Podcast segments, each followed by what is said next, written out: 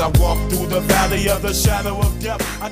Hallo und herzlich willkommen zu Scheiße gebaut, dem Jugendrechtspodcast. Ich freue mich, mir gegenüber meine Dauergästin Maria zu sehen, die beste Jugendrichterin des Landes oder auch der Welt, die mit mir heute die Folge gestalten wird. Hallo Maria. Hi Matthias.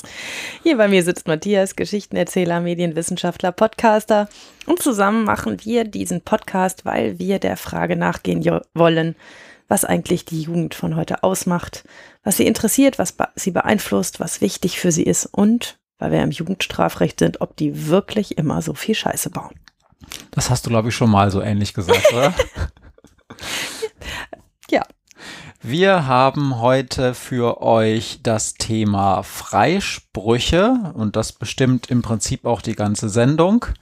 Ähm, da freue ich mich gleich schon sehr mit dir, Maria, drüber zu sprechen. Vorher müssen wir aber noch ein bisschen Feedback abarbeiten. Zunächst mal zur letzten Sendung, die hieß eine Ansammlung namens Idris. Maria, und du hast gesagt, da hättest du was eingesammelt.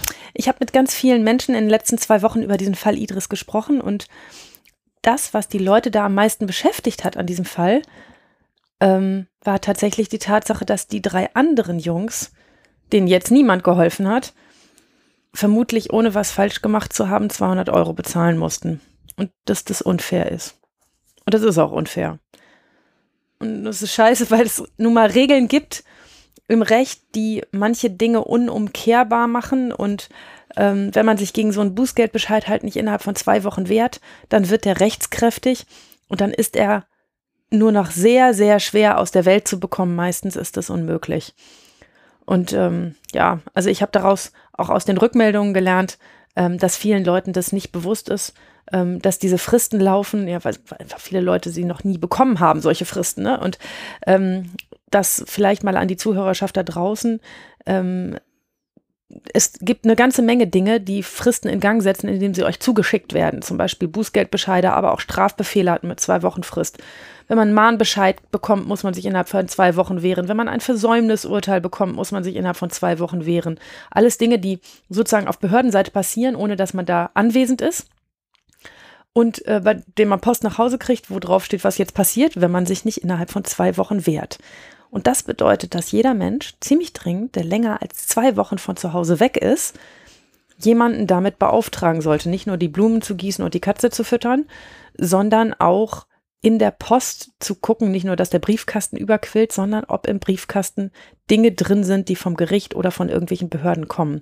Und dann auch jemanden auszusuchen, der diesen Briefkasten leert, der im Zweifelsfall diese Post auch aufmachen darf und einen dann anruft im Urlaub und sagt, hm, hier ist ein gelber Zettel gekommen, da steht drauf, was auch immer, Mahnbescheid oder Bußgeldbescheid oder sonst irgendwas.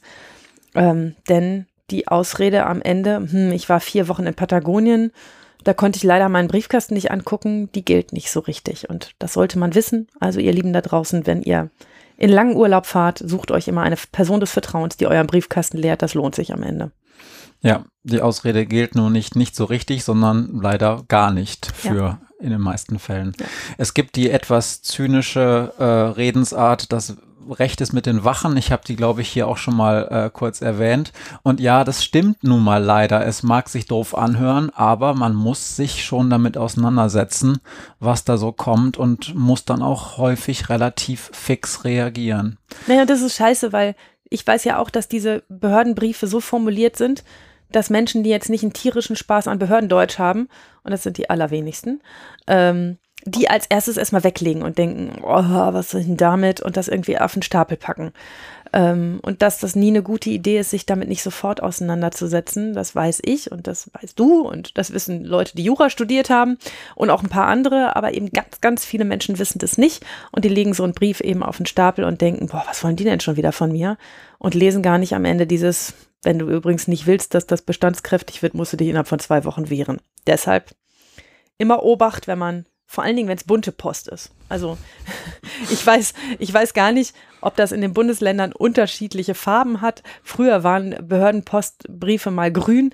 Heute sind auf jeden Fall die Zustellungsurkunden, die man bekommt, gelb. Das heißt, wenn der Briefumschlag gelb ist, Obacht, da ist was Wichtiges drin. Okay, ich habe auch noch Feedback dazu bekommen von einer sehr gut bekannten Akademikerin, die im Au europäischen Ausland wohnt, jetzt schon seit längerem und die äh, der dortigen Sprache wirklich sehr gut mächtig ist und auch noch mit einem ähm, ähm, ähm, Menschen aus diesem Land verheiratet ist, die also wirklich ähm, eigentlich kein großes Problem haben sollte mit äh, Verständnis dieser Sprache.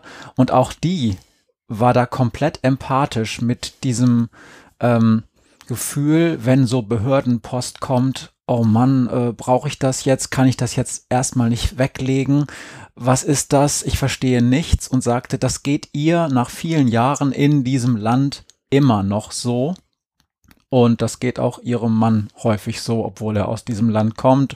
Und die hat mir nur noch mal gesagt, ich verstehe diese Menschen so gut die ja. ähm, das, wenn sie gerade auch nicht äh, die Sprache von Geburt an gelernt haben, wirklich dann häufig da sitzen und denken, what? Und dann wirklich auch diese Dinger erstmal zur Seite legen, was natürlich die, die dümmste Idee von allen ist, aber das Leben ist nun mal häufig so, dass dann auch drei andere Probleme noch parallel bewältigt werden müssen und naja, dann fällt manchmal so ein Brief leider weg und dann kommt es dazu, dass auch so ähm, Strafbefehle oder, oder Ordnungsgelder oder sowas einfach akzeptiert werden durch Nichtbefassung. Mhm. Genau. Aber gerechte Ergebnisse sind es nicht. Also das hat die unsere Hörer beschäftigt, dass das mit den anderen drei Jungs ja nicht gut geklappt hat. Ja, ja. finde ich auch. Ich habe auch noch äh, Feedback bekommen und zwar habe ich mich und du dann auch, Maria, sehr gefreut, dass unser Podcast in der Ausbildung für Justizfachangestellte in Hessen, ich glaube in diesem Fall am Amtsgericht Frankfurt am Main, äh, empfohlen wurde, offiziell in einem Modul über Verfahren gegen Jugendliche und Heranwachsende. Finde ich super. Äh, der oder die dortige Beauftragte hat uns getwittert, ähm, er, sie sei ganz äh, froh eigentlich jetzt im Zuge der Verlagerung dieser Ausbildung ins Homeoffice auch äh, Multimedia-Inhalte nutzen und auch empfehlen zu können für seine Auszubildenden. Und wir stehen da drin. Ja, also vielen Dank, äh, macht uns unglaublich stolz. Ähm, ja, tolle Sache, können, kann gerne weiter, weiter betrieben werden. Also für die, für die direkte Arbeit am Arbeitsplatz eines Justizangestellten hilft es vielleicht gar nicht so, aber wie in allen anderen Sachen im Leben auch, schade das nichts, ähm, Sachen über das Umfeld kennenzulernen, nicht die konkrete Tätigkeit. Also wir beschreiben hier ja sozusagen nicht, wie man eine Zustellungsurkunde macht oder wie man eine Ladung ausfüllt oder sowas, was Justizangestellte dann tun würden. Aber ähm, dass, dass es manchmal wichtig ist, dreimal hinzugucken, das wird sich auch in den Fällen heute ergeben. Genau. Dann haben wir uns beschäftigen müssen, obwohl es uns nicht direkt betrifft, mit der großen Diskussion äh, Amerika, dem Tod von Ruth Bader Ginsburg und ähm, die ja eine Verfassungsrichterin ist.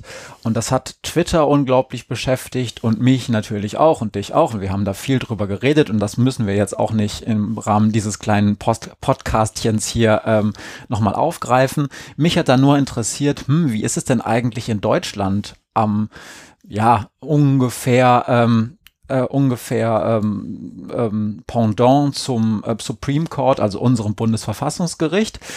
Ja, und es ist tatsächlich ähm, beeindruckend, wie da der Frauenanteil inzwischen ist, ja.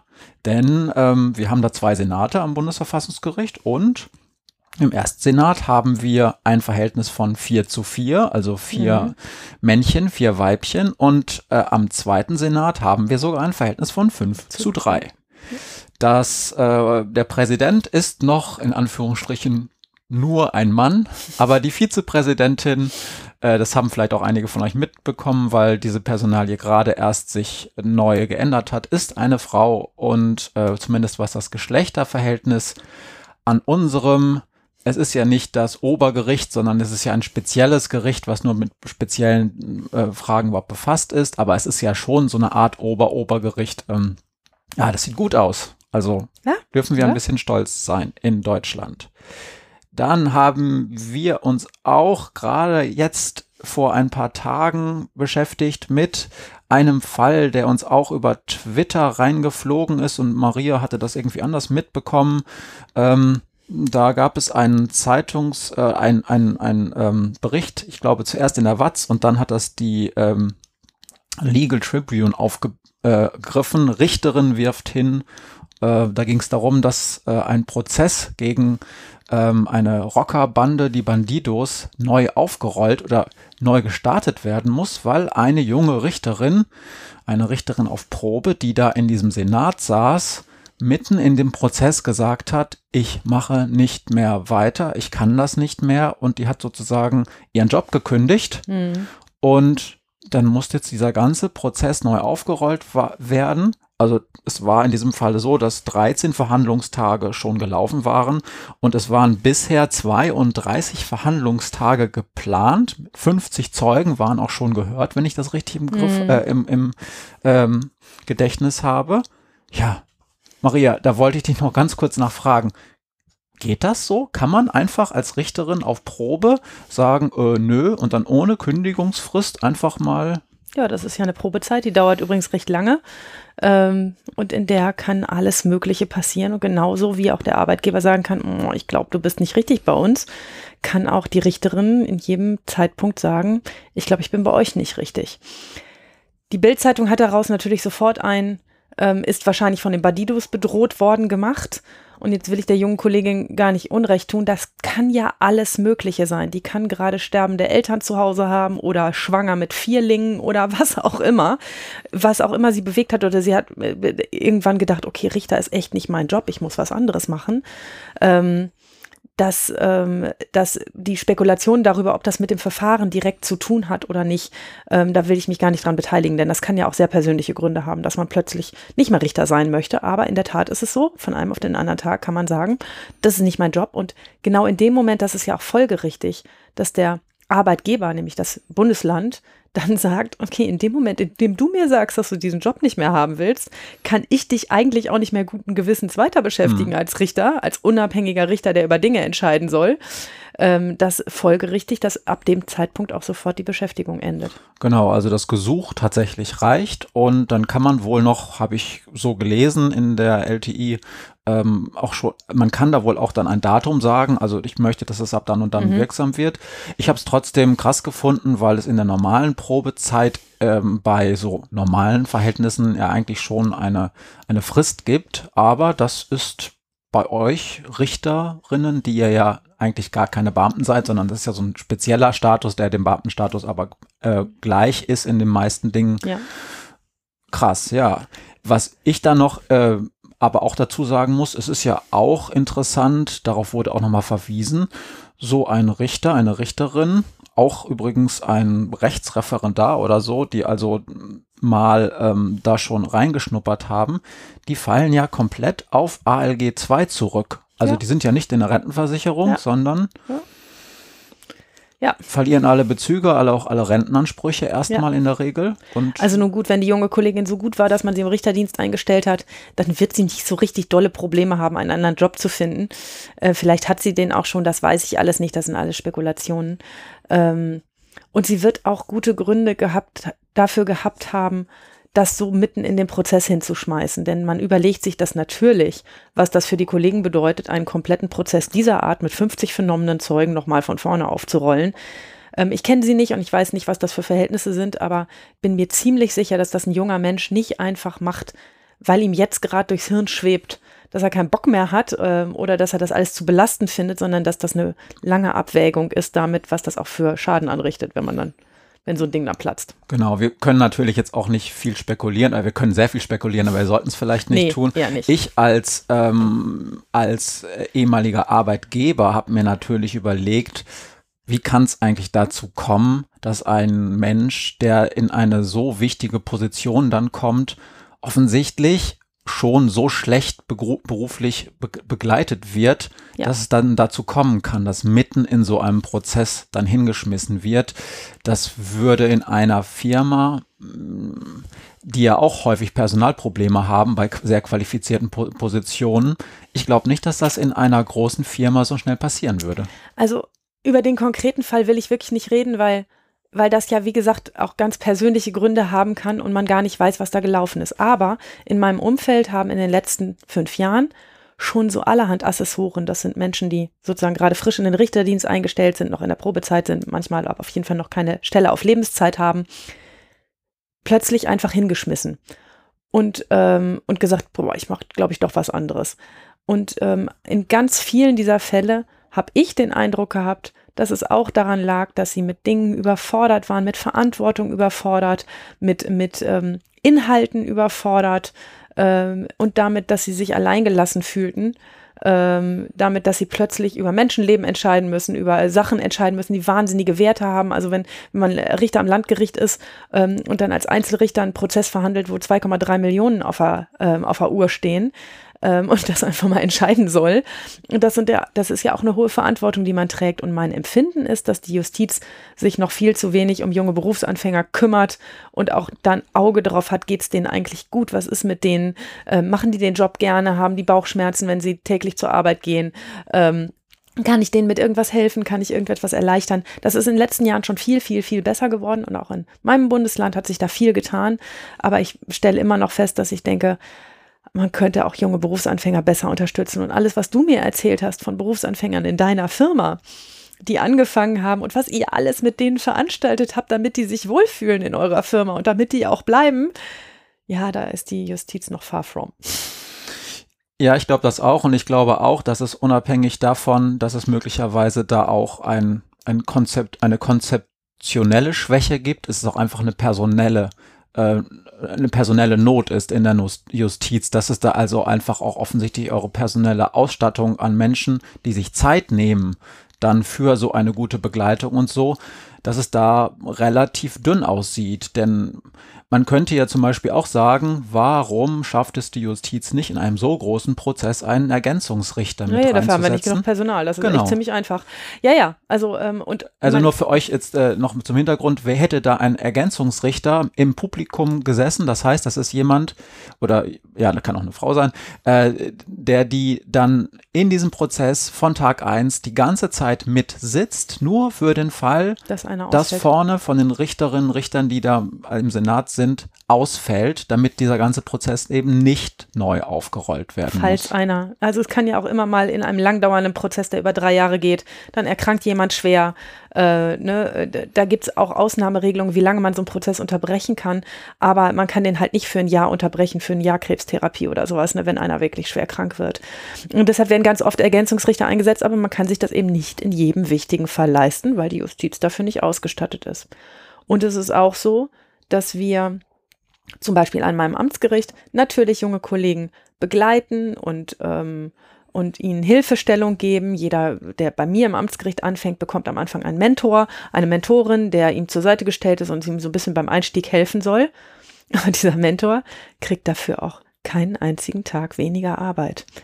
Ähm, also der macht das einfach on top, weil, er nett ist und sich um die Kollegen mitkümmert. Und ähm, das ähm, ist natürlich, ja, dann kann man sich fragen, wie viel Energie und wie viel Zeit wird er investieren in die Einarbeitung des jungen Kollegen, wenn er das zu seiner Arbeitszeit einfach obendrauf bekommt. Es ist in, es ist ähm, ähm, jetzt Killefit, aber das ist, es ist inhaltlich äh, verrechnet mit in unserer Personalbedarfsberechnung, aber faktisch kommt bei mir nichts an, wenn ich mich um einen jungen Kollegen kümmere und ihm helfe. Ja. Was schade ist. Also man tut das trotzdem, aber vielleicht nicht in dem Ausmaß, in dem es hilfreich wäre. Okay, dann ein ganz letztes Ding und dann kommen wir auch endlich zum Hauptthema dieser Sendung. Äh, es gab ja in den letzten Wochen immer wieder, ähm, wurde die, diese, diese, Nochmal, also, es wurde in den letzten Wochen ja immer wieder diese Diskussion aufgegriffen um Polizeigewalt und auch um Extremismus in der Polizei. Und da gab es ein interessantes ähm, oder eine interessante Äußerung von Dietrich Oberwittler vom Max-Planck-Institut für Erforschung von Kriminalität, Sicherheit und Recht in Freiburg. Früher hießen die irgendwie für internationales Strafrecht, aber das scheint sich geändert zu haben. Der hat nämlich gesagt, und das haben wir auch retweetet, dass der Eindruck, dass es sozusagen ähm, immer mehr auch Gewalt gegen Polizei gibt, und das wurde ja auch von der Polizei immer wieder bemüht, dass gesagt wird, naja, aber die Gesellschaft wird auch immer härter und die Gesellschaft verroht sozusagen und die Polizisten müssen sich auch wehren, dass dieser Eindruck zumindest statistisch, empirisch nicht haltbar ist. Fand ich ganz interessant. Äh, er sagte auch, da gibt es auch Forschungsbedarf, aber zurzeit gibt es keine statistischen Belege, dass es eine zunehmende Gewalt gegen Polizeibeamte gibt. Und alles, was von Seiten der Polizeigewerkschaften oder auch von Einzelpolizistinnen und Polizisten behauptet wird, mag ein subjektiver Eindruck sein, der auch im Einzelfall richtig ist, aber es ist im Ganzen nicht zu belegen. Hm. Fand ich interessant. Ich habe da natürlich keine Erkenntnisse zu. Ich kann sagen, dass sich in meinem Gerichtssaal nichts verändert hat aus meiner Wahrnehmung in den letzten 15 Jahren, was Respekt und Umgang mit dem Gericht angeht, dass mir aber immer mehr Polizeibeamte sagen, Sie machen sich ja überhaupt keine Vorstellung, wie wir uns da draußen beschimpfen lassen müssen und was wir uns da so alles anhören müssen und die auch seit Jahren sagen, das wird immer schlimmer.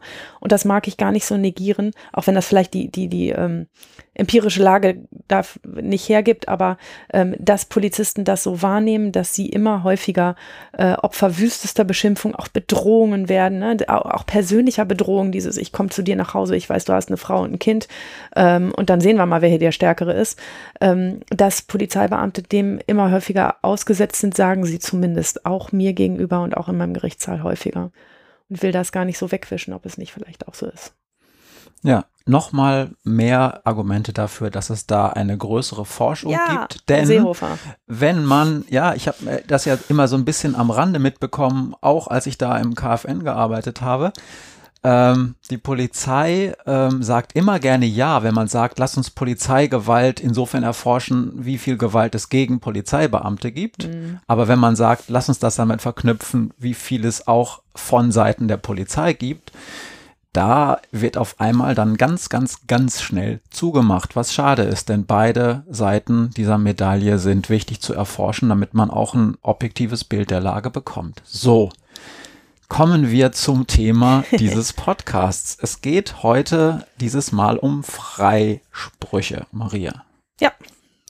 Fängst du an? Ja, ich fange an. Also, ein Richter darf einen Angeklagten dann nur verurteilen, wenn er sich sicher ist, dass er auch die Tat begangen hat und dass er die auch rechtswidrig und schuldhaft begangen hat.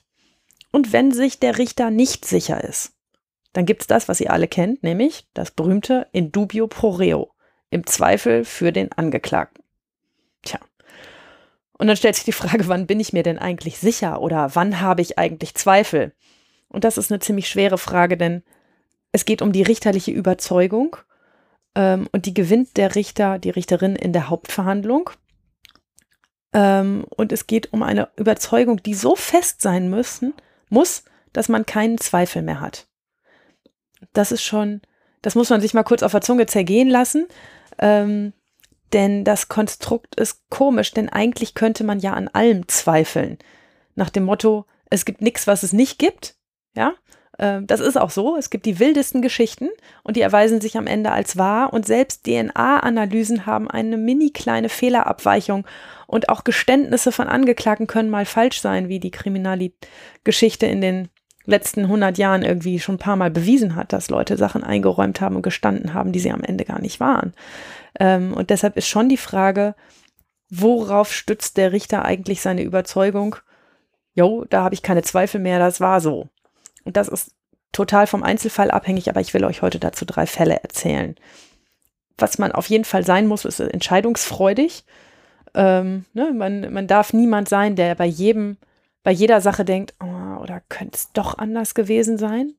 Aber wenn sich dieses könnte es doch anders gewesen sein halt doch irgendwie zeigt und aufdrängt, dann muss man auch hinhören können. Also dieser Mittelmaß zwischen entscheidungsfreudig, aber auch hinhören, wenn sich etwas mal ganz anders entwickelt, als man das vorher gedacht hat und dann nicht gleich abwiegeln und sagen, ja, habe ich schon tausendmal gehört, ist wieso nie wahr, ähm, sondern, äh, sondern seine Ohren aufsperren.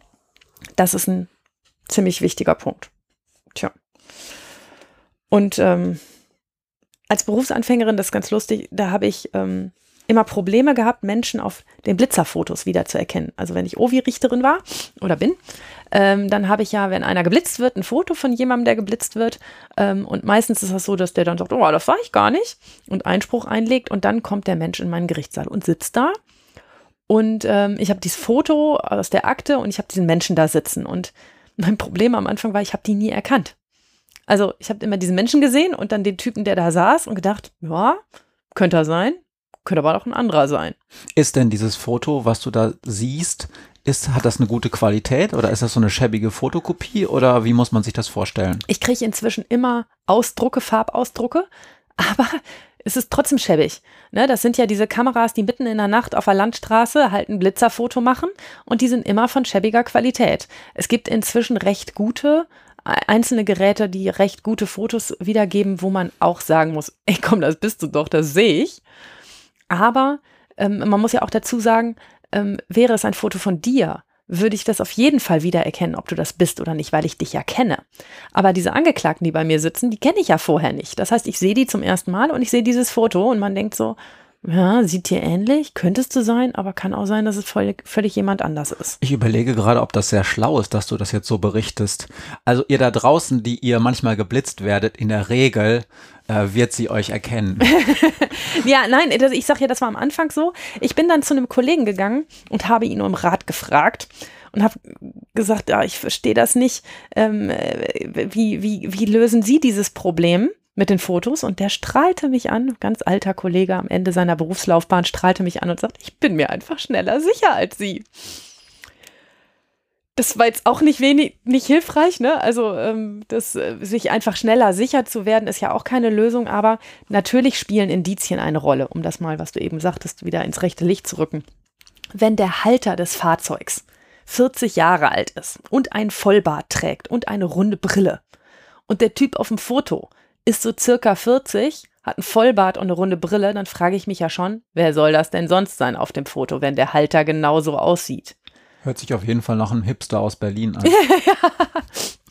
äh, ja, ähm, aber die Frage kann man sich ja stellen, wer fährt denn sonst noch alles mit deinem Auto? Ne? Es gibt aber natürlich auch Sonderfälle.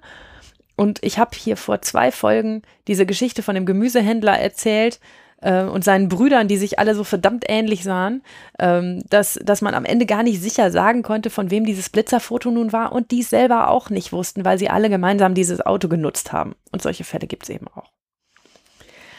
Also halten wir fest, ein Freispruch gibt es nur, wenn ich mir nicht genügend sicher bin, um jemanden zu verurteilen. Und es gibt dabei sowohl Fälle, bei denen ich davon überzeugt bin, dass der Angeklagte nichts falsch gemacht hat, als auch Fälle, bei denen ich mir einfach nicht genügend sicher bin. Und die Presse, das hast du letztes Mal schon gesagt, nennt das dann immer Freispruch erster und Freispruch zweiter Klasse. Aber das sind keine juristischen Begriffe und wir sagen das auch nicht in der Sitzung. Ich sage in der Sitzung schon am Ende einer Urteilsbegründung, ich bin mir sicher, dass Sie das nicht waren. Und wenn ich mir nicht sicher bin, dann sage ich auch manchmal, hm, das konnten wir Ihnen heute nicht nachweisen. Deshalb musste ich sie freisprechen. Aber falls sie es doch gewesen sind, das klappt nicht zwei oder dreimal hintereinander. Das sage ich manchmal. Und das ist sozusagen. Das Maximum, was du darfst. Was heißt, was ich darf? Ich darf in der Urteilsbegründung fast alles sagen, wenn ich keine Beleidigungen loslasse. Ähm, aber jemandem deutlich zu machen, das hat hier heute vielleicht geklappt und hat nicht gereicht für eine Verurteilung, aber irgendwie denke ich schon, dass du das warst und dass ich dich nur nicht verurteilen kann, weil ich mir so sicher nun auch wieder nicht bin. Aber das klappt nicht viermal hintereinander. Lass das mal besser in Zukunft. Das darf ich schon sagen. Und diese Begrifflichkeit erster und zweiter Klasse, die hilft Opfern manchmal mit der Tat besser klarzukommen und mit dem Freispruch. Ne, wenn da ein Opfer sagt, ich bin zusammengeschlagen worden und der Richter spricht am Ende äh, den Täter frei, dann heißt das nicht automatisch, dass das Opfer gelogen hat oder dass der, dass der Richter glaubt, dass das Opfer lügt, sondern es heißt einfach, es reicht nicht. Mhm. Und damit können, also dieses aus Mangel an Beweisen, damit können manchmal Geschädigte von Straftaten besser umgehen und das verstehe ich auch gut. Ja, und am Ende, wenn ich aufstehe, dann lautet mein Urteil, wenn ich freispreche, im Namen des Volkes, der Angeklagte wird auf Kosten der Landeskasse, die auch seine notwendigen Auslagen zu tragen hat, freigesprochen. Und dann setzen sich alle wieder hin und dann begründe ich das. Und ich muss differenzieren ob ich freispreche aus tatsächlichen Gründen oder aus rechtlichen Gründen. Also ich muss darlegen, ob die Beweise nicht gereicht haben, das wären die tatsächlichen Gründe, oder ob das Verhalten gar nicht strafbar war, das wären die rechtlichen Gründe. Mhm. Äh, ganz, ganz äh, kurz eingeschoben. Ähm, früher in der Schule, da gab es ja zwei Typen von Lehrern, wenn Arbeiten zurückgegeben wurden. So eine Mathearbeit zum Beispiel. Das waren die, die erst die Arbeit zurückgegeben haben, also das Resultat sozusagen lag dann auf dem Tisch und haben dann erklärt, was sozusagen richtig und falsch war und warum die Noten so und so ausgefallen sind. Und es gab die Leute, die gesagt haben, nee, nee, wenn ich das so mache, dann passt ihr ja gar nicht mehr auf. Darum haben die erst die gesamte Arbeit nochmal besprochen und haben ganz am Schluss erst die Arbeit zurückgegeben. Die haben wir natürlich alle gehasst, diese Lehrer, Lehrerinnen auch. Äh, bei den Richtern oder bei dir zumindest höre ich immer, also zuerst wird aufgestanden und dann wird im Namen des Volkes gesagt und dann wird erst das Resultat verkündet und dann wird begründet. Ist das eigentlich Stilfrage oder ist das sozusagen so, wie es immer laufen muss? So läuft es immer und so muss es auch laufen. Ich verkünde okay. das Urteil, danach begründe ich es. Mhm. Manchmal, wenn ich genau den Effekt also das hat ja den Effekt, den die Lehrer auch gesehen haben, den hat es auch vor Gericht. Ich sage, im Namen des Volkes wirst freigesprochen und ab dann stellt sich beim Angeklagten alles auf Durchzug. Der denkt, geil, ich bin davon gekommen, ist alles super. Und da hört er mir null zu. Und er hört auch meine warnenden Worte mit, hat diesmal vielleicht funktioniert, funktioniert kein zweites Mal, hört er gar nicht mehr, weil er sich so freut, dass er heiler aus der Nummer rauskommt. Wenn ich das schon vorher ahne, dann ziehe ich die Urteilsbegründung, also das, was ich ihm sagen würde in der Urteilsbegründung, manchmal einfach vor die Plädoyers. Also, dass wir uns darüber unterhalten und ich, ich sage, Mensch, das könnte ja sein, dass das heute nicht reicht. Und wir hören uns gleich mal die Plädoyers an, aber nur mal so für den Hinterkopf, ne, das, ähm, das funktioniert nicht öfter hintereinander. Also wenn du hier zwei, dreimal mit so einer halbgaren Geschichte auftauchst, dann fragt sich hier irgendjemand schon irgendwann mal, ob das eigentlich alles so sein kann und so passt. Also das ist ein bisschen Kunstgriff, dass man die Urteilsbegründung manchmal auch davor zieht, um sicherzustellen, dass einem die Leute auch noch zuhören. Und das darf man. Man nennt das halt nicht Urteilsbegründung, ne? Man redet mhm. mit dem Angeklagten über die Tat und über das, was man so sieht. Das ist eine Stilfrage, ob man, bevor plädiert worden ist und bevor man das Urteil verkündet hat, im Prinzip schon durchblicken lässt, was man selber über die Sache denkt. Das machen viele nicht, viele Richter nicht, weil sie sagen, erst muss ich die Plädoyers hören und dann entscheide ich mich. Ähm, ich halte es aber für durchaus einen guten Stil, mit offenem Visier zu verhandeln und dem Angeklagten an jeder Stelle des Verfahrens zu signalisieren, wo ich gerade stehe und was ich gerade denke. Und damit mache ich mich ja auch nicht befangen, wenn ich sage, also bislang hat die Beweisaufnahme für mich das und das ergeben. Ähm, bislang glaube ich, dass ähm, ich dir das wahrscheinlich nicht nachweisen kann. Und dann kann sich meine Meinung in den Plädoyers ja auch nochmal ändern. Ja. Ja. Also das darf ich und das mache ich manchmal auch, aber wir sind die Lehrer von der netten Sorte. Es gibt erst das Ergebnis und dann die Besprechung. Okay, ja, nee, ich, ich, ich weiß es ja auch. Ich wollte es nur noch mal fragen, weil das sozusagen, ich habe mich gerade, habe mich ja irgendwann gefragt, steht das eigentlich irgendwo in irgendeinem Gesetz oder in einer Verordnung oder, oder ist das einfach nur Übung, dass alle das so machen? Ich müsste es nachgucken, aber ich glaube, es steht, dass das Urteil verkündet und danach begründet wird, irgendwo schon drin. Mhm. Muss ich nachgucken. Ja, kein Problem. Wir reichen das nach, ihr Lieben. Ja.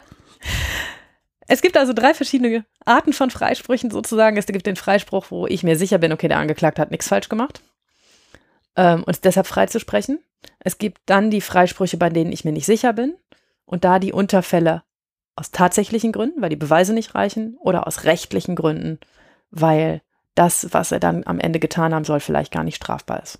Und zu allen drei Fällen Dingen habe ich sozusagen Fälle mitgebracht und möchte euch das gerne erzählen. Ja, dann mal los. Ja, mein erster Fall, der heißt Ahmed. Ahmed ist 20 Jahre alt. Er heißt mit vollem Namen Ahmed Omar, stammt aus dem Irak, genauer gesagt aus Bagdad, und ihm wird vorgeworfen, eineinhalb Jahre vor meiner Verhandlung ohne Führerschein mit einem Auto viel zu schnell gefahren zu sein. Und als er dann von der Polizei angehalten wurde, den Polizeibeamten wüst beleidigt zu haben. Was war passiert? Ahmed fuhr auf einer großen Bundesautobahn im Bereich einer Baustelle mit ca. 140 km/h. Die Autobahnpolizei fuhr ihm nach und hielt ihn nach einer kleinen Verfolgungsfahrt im Bereich einer Autobahnraststätte an. Hier musste er seine Personalien angeben und es flog auf, dass er gar keinen Führerschein hatte. Eins kam zum anderen, er stritt sich mit der Polizei, man sagte ihm, er soll sich beruhigen, er versuchte ins Auto zu steigen und wegzufahren, und die Polizei versuchte ihn daran zu hindern. All das hat Ahmed eine Anzeige eingebracht. Wegen Fahren ohne Fahrerlaubnis, Widerstand gegen Vollstreckungsbeamte, so heißt das, wenn man sich gegen Polizeibeamte wehrt, und versuchter Körperverletzung, weil er in dem Gerangel auch noch um sich geschlagen hat.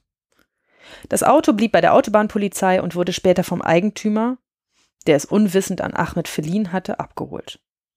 Die Polizei schrieb einen Ermittlungsbericht. Entschuldigung, was heißt denn unwissend verliehen? ja, das hat er zumindest behauptet. Ne? Also, die haben denen gesagt, sag mal, warum fährt hier ein Ahmed mit deinem Auto rum und hat gar keinen Führerschein? Und sagte, ja, der hat mir gesagt, er hätte einen Führerschein. Ich so. habe dem das Auto geliehen. Also er wusste schon, dass, also er hat das. Er wusste schon, dass Ahmed mit dem Auto gefahren war, hätte Okay. aber gedacht, dass der einen Führerschein hat. Alles Zumindest hat er das behauptet. Also, ob das stimmt, weiß auch kein Mensch. Ja. Aber naja, gut. Also, ich würde, wenn ich mein Auto verleihe und es so ein junger Mensch ist, schon nochmal nachfragen, ob der einen Führerschein hat oder nicht. Aber egal. Die Polizei schrieb einen Ermittlungsbericht, die Staatsanwaltschaft erhob Anklage. Und hier begannen die Probleme, denn es wollte mir nicht gelingen, Ahmed die Anklage auch zuzustellen. Ich muss ihm der ja per Post schicken und das hat nicht funktioniert. Er war unter der von der Polizei festgehaltenen Adresse nicht mehr wohnhaft und es war völlig unklar, wo er abgeblieben ist. Also stellte ich das Verfahren vorläufig ein und schrieb ihn zur Aufenthaltsermittlung ein, aus. Das heißt, die Polizei wurde von mir informiert, dass wir den irakischen Staatsangehörigen Ahmed Omar, geboren am 1.3.2000 in Bagdad, suchen.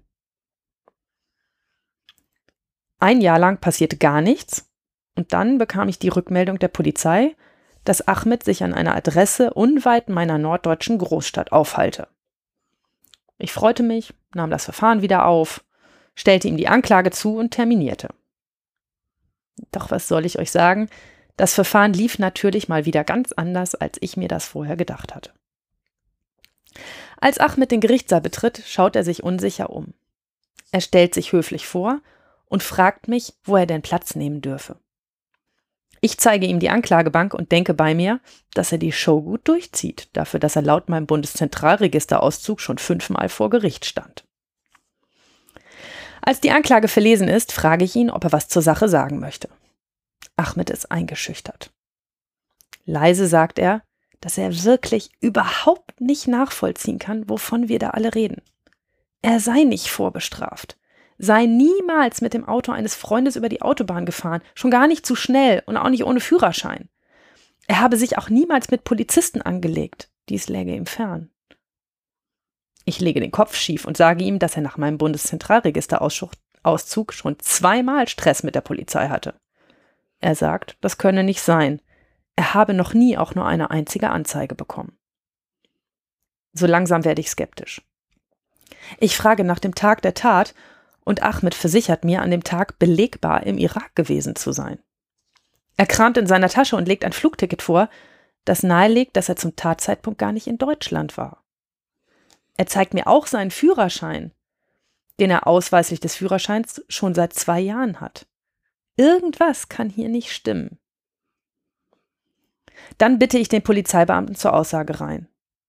Der guckt sich den Angeklagten kurz an und sagt dann sehr bestimmt, der Typ war wirklich unangenehm. Ich erinnere mich gut an die Situation, auch wenn das schon lange her ist. Aber den jungen Mann auf der Anklagebank, den habe ich noch nie gesehen. Es gab eine Verwechslung. Ahmed Omar ist ein Allerweltsname und offenbar ist der Täter Ahmed Omar abgetaucht und der vor mir sitzende Ahmed Omar ist versehentlich als Beschuldigter in das Verfahren geraten. Sie sind beide am selben Tag in derselben Stadt geboren. Und leider hat sich der vor mir sitzende Ahmed aus lauter Angst nicht gemeldet, als ich ihm die Anklageschrift zugestellt habe. Vielleicht hätte es man dort schon aufklären können. Jetzt sitzt ein junger Mann vor mir, der nichts falsch gemacht hat und den ich natürlich, weil wir den falschen Ahmed Omar hatten, freispreche. Aus Überzeugung, dass er nichts getan hat. Das sind ziemlich blöde Zufälle, weil Ahmed Omar so ungefähr vergleichbar ist mit, mit Tobias Müller oder Mhm. ne, Sebastian Schulze.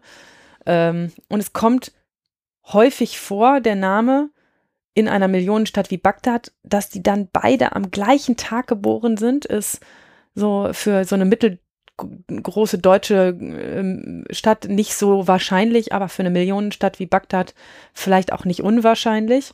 Es gibt doch aber da, das weiß ich bei einigen Geflüchteten, aber das mag auch für, für andere ähm, Leute mit ausländischen Wurzeln geben, äh, gelten, Entschuldigung.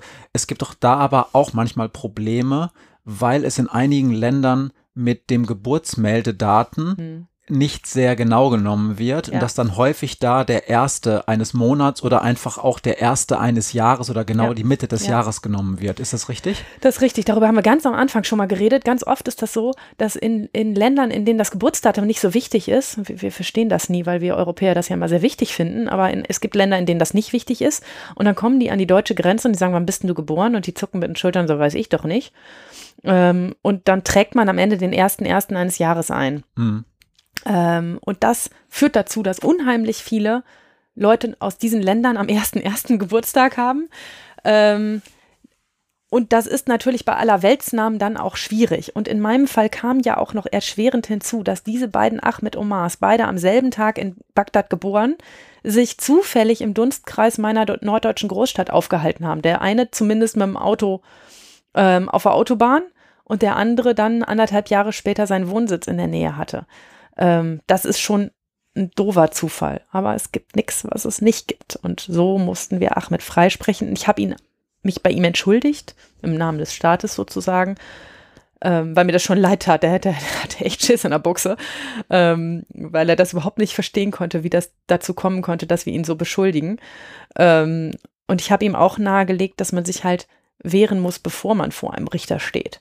Ne? Also wenn der das vorher mit seinem Führerschein und seinem Flugticket zur Polizei gegangen wäre und gesagt hätte, irgendwas passt hier nicht, ähm, dann wäre das vorher vielleicht schon eingestellt worden, das Verfahren, und hätten wir das vorher erledigen können.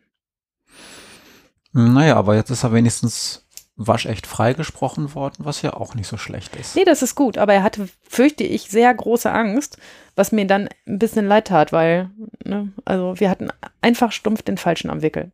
Hm. Passiert aber dafür, ähm, also heute sind ähm, Namen ja sehr, sehr, sehr vielfältig.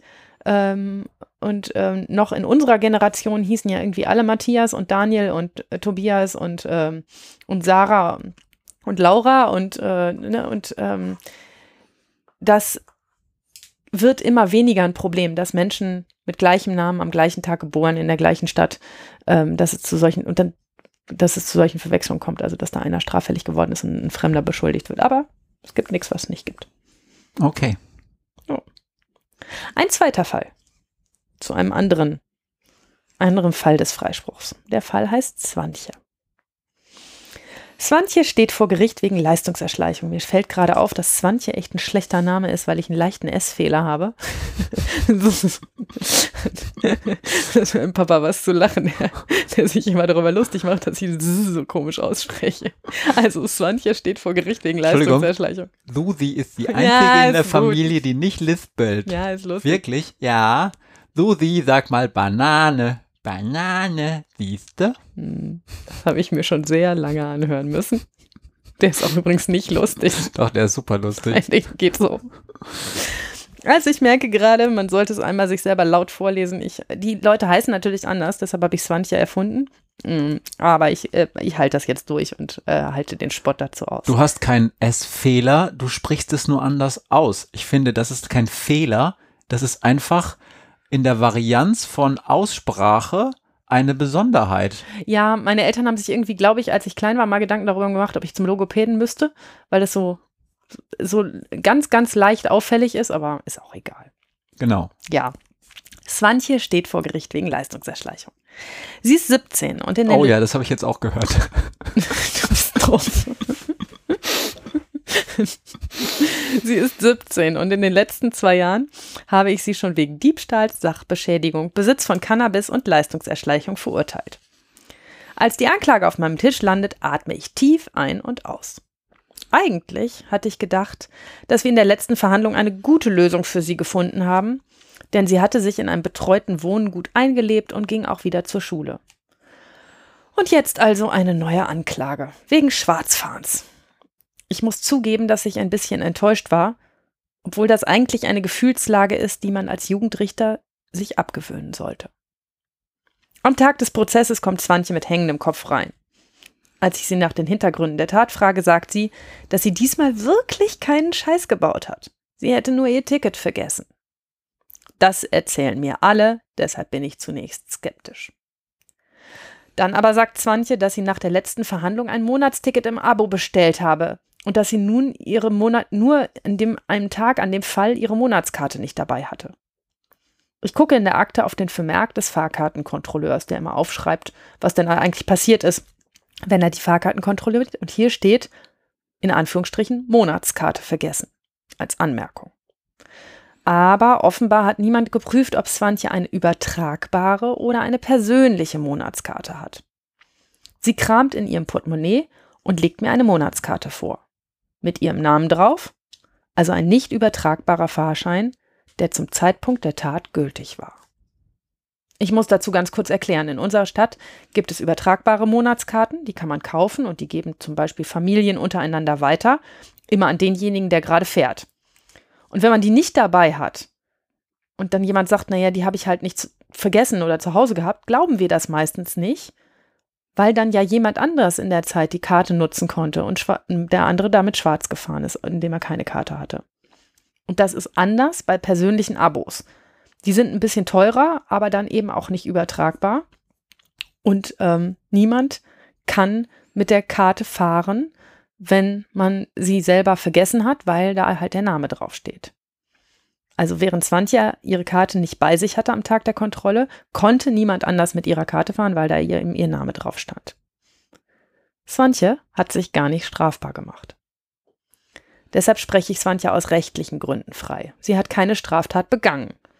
Das hat sich aber, weil Swantje vorher nicht zur Polizei gegangen ist, leider erst bei der Hauptverhandlung herausgestellt. Ihr seht, das ist ein Muster dass sich viele Dinge vorher klären würden, wenn man vorher zur Polizei ginge und dort die Beweise hinlegen würde. Aber Leute, die natürlich schon ganz oft mit der Polizei zu tun hatten, ähm, haben manchmal nicht so Lust, dort zu Vernehmungen zu erscheinen und aufzutauchen und oder stecken manchmal auch den Kopf in den Sand und sagen, die glauben mir ja eh alle nicht und gehen dann da nicht hin. Kurzer Einschub dazu. Natürlich werden wir in dem Bereich auch dauernd beschissen. Ne? Also mir legte neulich eine Angeklagte ein Tagesticket vor für einen Tag und sagte, guck mal, ich habe das im Eifer des Gefechts überhaupt nicht in meiner Tasche gefunden, das Ticket, als der Kontrolleur mich kontrolliert hat, aber ich hatte ein Tagesticket und das kann ich auch beweisen, ich habe es heute mitgebracht. Und dann hat sie es mir vorgelegt und dann konnte ich an dem Tagesticket sehen, dass es fünf Minuten nach der Tat gekauft worden ist. Da hat sie sich also erst ohne Ticket erwischen lassen, ist dann nachdem sie aufgeschrieben wurde, zum Automaten gerannt, hat sich ein Tagesticket gekauft und hat versucht, mich damit zu bescheißen, um mir das vorzulegen. Und wenn ich nicht auf die Uhrzeit geachtet hätte, hätte das auch funktioniert. Und das gab natürlich noch mehr Ärger. Dann. Also die Kontrolleure achten schon darauf, immer genau die Uhrzeit zu vermerken. Die schreiben ganz genau die Uhrzeit auf, wann sie jemanden kontrolliert haben. Hm. Ähm, und wann sie sozusagen ähm, da ähm, das aufschreiben. Und wenn dann das Ticket, das mir vorgelegt wird, da steht zum Glück eine Uhrzeit drauf, zehn Minuten später gelöst ist, dann weiß ich, was passiert ist. Ähm, dass aber jemand die Chutzpe hat, einem das dann auch noch vorzulegen äh, und glaubt, man kommt damit durch, das scheint offensichtlich vorher ein paar Mal geklappt zu haben. Ich achte da jetzt immer sehr genau drauf auf die Uhrzeiten, wenn solche Tickets nachgezeigt werden. Ich weiß, dass das ähm, ein Problem ist in unserer norddeutschen Großstadt und das mag auch in anderen so sein dass die Verkehrsbetriebe relativ fix dabei sind, Menschen anzuzeigen, wenn sie schwarz fahren. Also das ist ja offensichtlich so ein, so ein Massenbetrieb. Ne? Also mhm. Die kriegen dann immer diese ganzen Stapel von diesen Kontrolleursdingern da und dann wird da einfach, erstmal zahlen die ja so ein erhöhtes Beförderungsentgelt, diese Menschen. Mhm. Und dann wird ja meistens auch relativ stumpf gleich eine Anzeige mit rausgehauen. Und ähm, ich weiß, dass es ein Problem sein kann, dass wenn sich dann im Nachhinein noch Dinge klären, wie dass Menschen so eine äh, zum Beispiel an ihren Schülerausweis noch am Schalter dann zwei Wochen später ähm, vorzeigen oder so, dass die nicht besonders gut sind darin, diese Anzeige wieder zurückzuziehen und dass sowas dann manchmal, wenn man, wenn es dumm läuft, trotzdem vor Gericht läuft. Stimmt das? Habe ich das richtig in Erinnerung? Das stimmte früher mhm. ähm, und seit mehr kontrolliert wird und noch mehr angezeigt wird. Ähm, früher war man damit auch so ein bisschen, dass man sagte, ja, die ersten zwei Male zeigen wir nicht an, aber beim dritten Mal, das ist inzwischen, in, zumindest in unserer norddeutschen Großstadt anders, ähm, da wird sofort eingezeigt. Seitdem gibt es aber auch von den Verkehrsbetrieben eine eigene Sachbearbeiterin, Klammer auf, deren Durchwahl ich auch habe und die ich jederzeit anrufen kann und fragen kann, hat derjenige ein Abo oder nicht. Ähm, Klammer zu, Entschuldigung, ich bin da voll der Monk. Klammer zu, genau.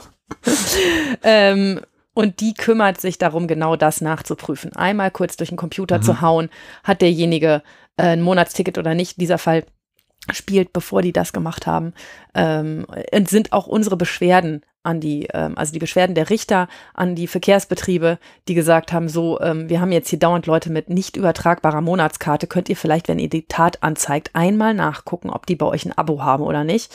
Denn alles andere wäre ähm, ja fast eine falsche Verdächtigung. Ähm, ne, und da, darüber haben wir Gespräche geführt und seitdem kontrollieren die das immer. Und seitdem passiert es ehrlich gesagt auch mal in Ausnahmefällen, aber dann war es halt ein Versehen. Okay. Ja, also es ist nicht, nicht äh, die Regel. Okay. Und ich habe noch einen dritten Fall. Lena heißt der. Heute eine Menge Mädchen, aber so ist das. Lena ist angeklagt wegen Fahrerflucht. Sie ist 18 und hat einen Job als Kurierfahrerin. Auf ihrer Tour im Speckgürtel der norddeutschen Großstadt musste sie auf einer engen Straße wenden, ist dabei gegen einen Laternenpfahl gefahren, ist ausgestiegen, um den Schaden zu begutachten und dann weggefahren, ohne sich um die kaputte Laterne zu kümmern. Der Schaden beträgt gut 1500 Euro und Lena hat eine Anklage wegen Fahrerflucht. Lena nimmt sich einen Anwalt, der mit viel Werf vorträgt, dass Lena keine Fahrerflucht begangen hat und dass ihr das auch fernliegen würde. Hm. Ich rufe ihn an und frage ihn, ob er die Akte gelesen hat. Ob er gesehen hat, dass hier zwei Zeugen aussagen, sie hätten den Schaden gesehen. Und einer der Zeugen sagt, Sie habe beobachtet, wie Lena den Schaden am Heck begutachtet hat und dann wegfuhr. Der Anwalt sagt, habe ich gesehen. Meine Mandantin sagt trotzdem, sie habe nichts getan. Ich war mit ihr am Tatort. Sie hat dort gewendet, aber circa 70 Meter von der Laterne entfernt. Sie hat keine Laterne angefahren. Ich weiß nicht, was die Zeugin da gesehen hat, aber meine Mandantin sagt, nicht sie. Ich weise darauf hin, dass die Zeugin auch das Nummernschild von Lena aufgeschrieben hat und dass eine Verwechslung doch nahezu ausgeschlossen ist. Ich rede auch mit dem Anwalt darüber, ob Lena vielleicht so jung ist, dass sie es für sich selbst nicht wahrhaben will, sowas getan zu haben und deshalb alles so wild abstreitet. Letzten Endes einigen wir uns auf einen Hauptverhandlungstermin und auch darauf, zumindest die Zeugin zu laden, die Lena beobachtet haben will. Lena macht im Prozess einen guten Eindruck. Sie ist aufgeräumt und strukturiert und sie sagt, dass sie sich die Zeugenaussage in der Akte wirklich nicht erklären kann. Sie sagt auch, dass es sein kann, dass sie am Kofferraum ihres Autos gesehen wurde. Sie transportiert Post in größeren Kisten und muss immer wieder an den Kofferraum, um diese Kisten rauszunehmen oder leere Kisten zurückzustellen. Außerdem sagt sie, ist ihre Kofferraumklappe etwas kaputt, weshalb sie manchmal nachschaut, ob sie auch wirklich zu ist. Sie sagt, sie hat da in der Armatur so ein, so ein, so ein Piepsding, das sich dann meldet und sagt, Kofferraum ist nicht richtig zu. Und dann sagt sie, muss sie ab und an mal wieder aussteigen und den Kofferraum richtig zumachen. Dann kommt die Zeugin und sagt Folgendes. Zuerst muss ich klarstellen, dass ich die junge Frau gar nicht in Schwierigkeiten bringen wollte. Ich arbeite in der Firma direkt an dem Abschnitt, wo die Laterne steht. Und die Laterne hing so schräg, dass ich mir Sorgen gemacht habe, dass jemand verletzt werden könnte. Und weil ich wollte, dass das so schnell wie möglich repariert wird, habe ich die Polizei gerufen.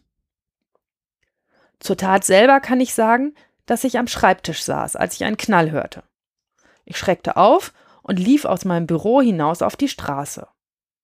Dort sah ich die kaputte Laterne.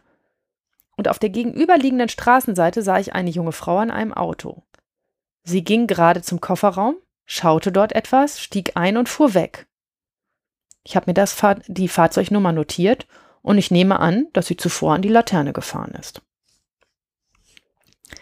Ich frage die Zeugin, ob sie gesehen hat, wie Lena nach dem Schaden guckte.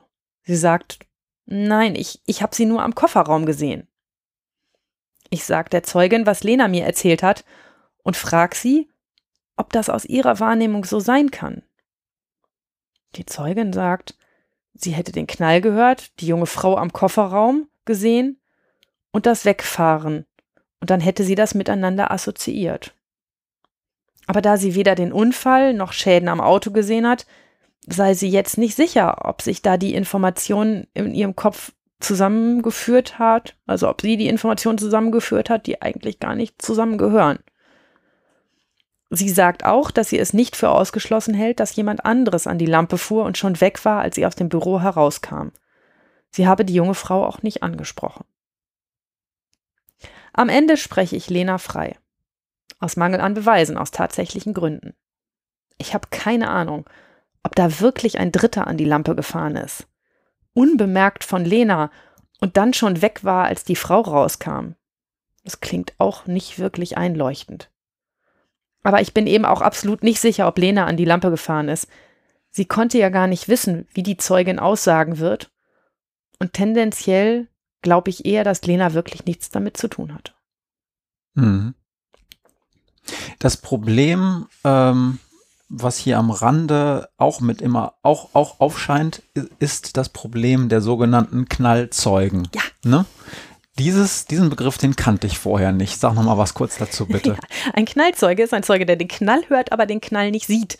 Ja, der also etwas hört und daraufhin auf eine Situation aufmerksam wird und dann erst hinguckt. Das muss gar nicht sein, dass er erst auf sein Büro rennt, sondern vielleicht seinen Kopf woanders hingedreht hatte, aber den Unfall selber gar nicht gesehen hat, aber den Knall zu dem Unfall gehört hat. Das ist der sogenannte Knallzeuge, der ähm, das komplette Geschehen nicht von vorne bis hinten beobachtet hat, sondern erst durch etwas, was zum Beispiel ein Knall, ein Schrei, ein Wortwechsel auf etwas aufmerksam geworden ist und erst dann richtig hingeguckt hat. Und das Interessante daran ist ja gerade an diesem zweiten Szenario, was du beschrieben hast. Also Mensch steht schon auf der Straße und hört dann den Knall und wendet dann den Kopf. Ja.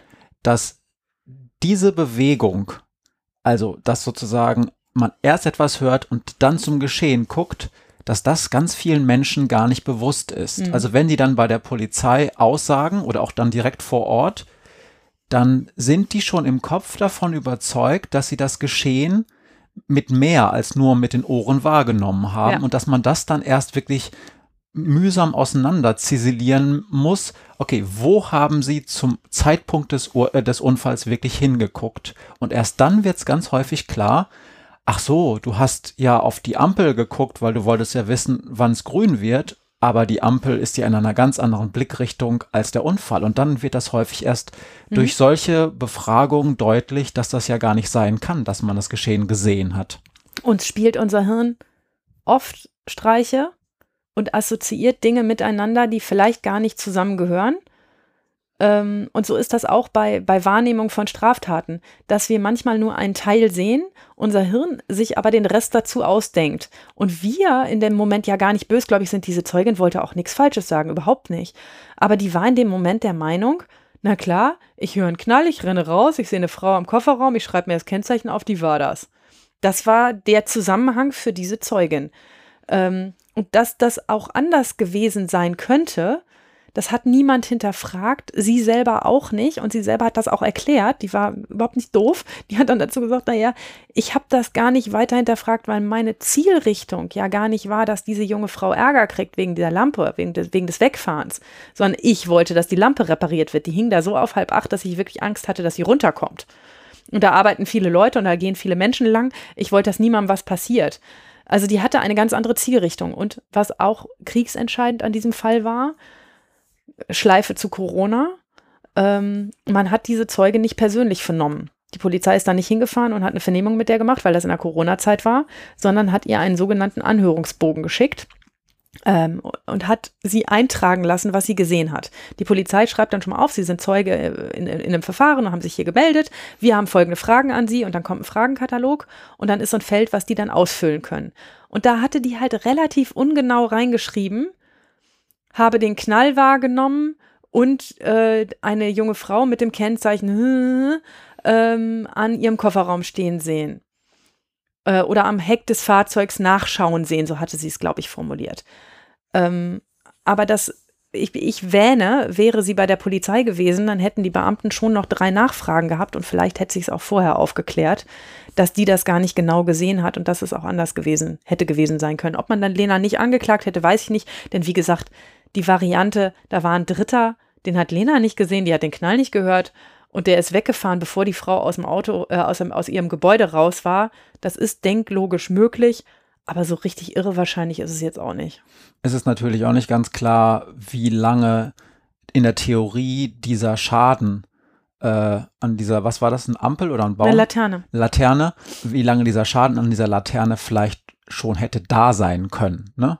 Also ob die vielleicht dann theoretisch schon 30 Minuten da so hätte hängen können. Und es nur ein leichter Knall war. Ja, die Variante habe ich noch gar nicht bedacht, aber ja. ja. Whatever. Mhm. Ja, aber es ist äh, tatsächlich interessant. Ähm, dieser Knallzeuge, wir waren auch schon mal Knallzeugen, darum weiß ich es. Wir waren mal, da haben wir durch aus dem Fenster irgendwas beobachtet, nämlich wie eine Mülltonne oder wie so ein Mülltonnen-Dingsy an, an, an unserem Haus beschädigt wurde. Und da weiß ich noch, dass du dann den Polizisten, die hier dann in die Wohnung kam, gesagt hast als allererstes, ja, ich muss Ihnen gleich sagen, ich bin leider nur eine Knallzeugin. Und ich dachte so, was ist sie? Hat die einen Schaden so? Dann hast du es mir aber nachher erklärt und die Polizisten waren auch sehr dankbar für eine so differenzierte Aussage. Also mir war das nicht klar, dass es das gibt, aber es ist total wichtig für die Einordnung von Zeugenaussagen. Ab wann hast du eine Sache wahrgenommen? Hast du ein Geschehen von vorne bis hinten beobachtet? Ähm, hast du das ganze Geschehen durchgehend gesehen? Ähm, denn das ist für die Bewertung dessen, was passiert sein kann. Unser, unser Kopf spielt immer die wahrscheinlichste Variante zusammen. Ähm, und die, die unserer Erfahrung am nächsten liegt. Und es gibt immer Dinge, die rechts und links davon passieren können, die unser Kopf nicht für möglich hält, die aber sich herausstellen, wenn man das ganze Geschehen gesehen hat. Also gerade bei Unfällen ist das ganz häufig so, ähm, dass unser Kopf, glaube ich, annimmt, ähm, dass wir in einem Unfallgeschehen geradeaus weiterfahren. Mhm. Ähm, dass aber die Wahrscheinlichkeit, dass wir von rechts oder links gekommen sind oder einen Schlenker gemacht haben, bevor es geknallt hat, recht groß ist und dass man dann gar nicht so richtig sicher sagen kann, wer eigentlich zum Beispiel wem reingefahren ist. Das können hinterher Unfallrekonstruktionsgutachten und sowas gut machen, aber wenn man sich da auf Zeugen verlässt, dann muss man immer schön differenzieren, ab wann hast du eigentlich was gesehen. Und das gilt nicht nur für Unfälle, das gilt auch für Streitigkeiten, für, ähm, ne, also wenn, wenn es irgendwo Gebrüll, Geschrei, Schlägerei gibt, ähm, ab wann hast du hingeguckt, was hast du da vorgesehen, was hast du danach gesehen, das ist wichtig. Wir haben darüber ja schon ganz lange auch in der Folge Die Richterin und ihre Fehler gesprochen, über sogenannte Beurteilungs- und Wahrnehmungsbiases. Und da möchte ich nochmal das wunderbare Gut, äh, Buch, Entschuldigung, von Daniel Kahneman äh, hier ähm, empfehlen, der sagt, na, es gibt halt im Prinzip, so ganz verkürzt gesagt, zwei Beurteilungssysteme in unserem Kopf, und zwar System 1 und System 2. Und System 1 ist halt das, ja, assoziative Kurzbeurteilungssystem, das einfach nur ganz schnell eine Einschätzung von einer Situation, von einem Sachverhalt und sowas eingibt. Und das Coole an System 1 ist, dass es unglaublich effektiv ist und sehr häufig recht hat. Also dieses, ne, ich höre was, ich gucke dann dahin und mein Kopf fügt sofort Kausalitäten zusammen. Mhm. Das ist in 90 Prozent mindestens, vielleicht sogar 95 Prozent der Fälle richtig und damit hocheffektiv. Also wir Menschen könnten ohne System One überhaupt nicht leben, weil es einen unheimlich guten Job macht. Aber in 5 Prozent macht es halt auch keinen guten Job. Und das ist vor allen Dingen dann wichtig, wenn ein Richter, eine Richterin nur dann bestrafen darf, wenn es denn auch eine wirklich hundertprozentige Überzeugung gibt. Also wenn diese fünf Prozent schon auch wichtig sind. Also mhm. diese fünf Prozent Fehlertoleranz, ja. Was ist ein System 2? Na, System 2 ist, dass der menschliche Kopf dann irgendwann entscheidet, das, was ich da mal gerade mir zusammen assoziiert habe, das äh, ist ja schön und gut, aber ich glaube, ich muss da noch mal lange oder intensiv drüber nachdenken. Also mhm. bei Rechenaufgaben ist das dann irgendwann der Fall, dass eine Multiplikationsaufgabe mit ähm, zwei dreistelligen Zahlen auf jeder Seite des Malzeichens, da, da hilft so ein, oh, es könnte irgendwas im Rahmen von so mhm. und so sein. Das ist für den Alltag manchmal hilfreich, für eine Mathearbeit nicht so richtig. Und dann kommt System 2 ins Spiel und System 2 ist ähm, dann halt sehr genau, aber es braucht halt auch ordentlich lange und ist halt deshalb auch sehr faul. Und der Kopf, der sagt, oh, bevor ich es System 2 anmache, dann, dann verlasse ich mich erstmal wirklich auf System 1. Mhm. Und erst wenn es dann wirklich um Dinge geht, zum Beispiel, wo es wirklich um Genauigkeit geht, zum Beispiel, wo es um eine Hausfinanzierung geht, ja, und dann steht da irgend so ein Zinssatz, dann willst du auch nicht so ungefähr wissen, was bedeuten diese 1,7 Prozent Zinsen denn jetzt pro Monat. Da, da willst du nicht über den Daumen wissen, was bedeutet das so ungefähr Sondern für meine Kasse? genau, ne? Ich will es halt genau wissen, was ich Mhm. pro Monat bezahlen will. Und dann kommt System 2 ins Spiel und da ist dann häufig, weil man dann keinen Bock hat, ähm, das durchzurechnen, ein Taschenrechner ins Spiel und so weiter und so fort. Also Also- System 2 ist halt sehr, sehr träge, weil es braucht auch unglaublich viel Energie. Naja, gut, dann könnten wir also sagen, dass unsere Zeugen ganz oft System One einwerfen und es auf, auch Aufgabe des Gerichtes ist, mit ihnen gemeinsam nochmal mit System Two durchzugehen, Ja. wie was passiert ist. Also ich hatte das gerade letzte Woche, dass mir ein junger Mann, der war angeklagt, eine Situation schilderte, die sich auf den ersten Blick anhörte wie entweder eine Nothilfesituation oder eine Notwehrsituation. Weil er immer sagt, ich wollte da nur helfen, habe da eingegriffen.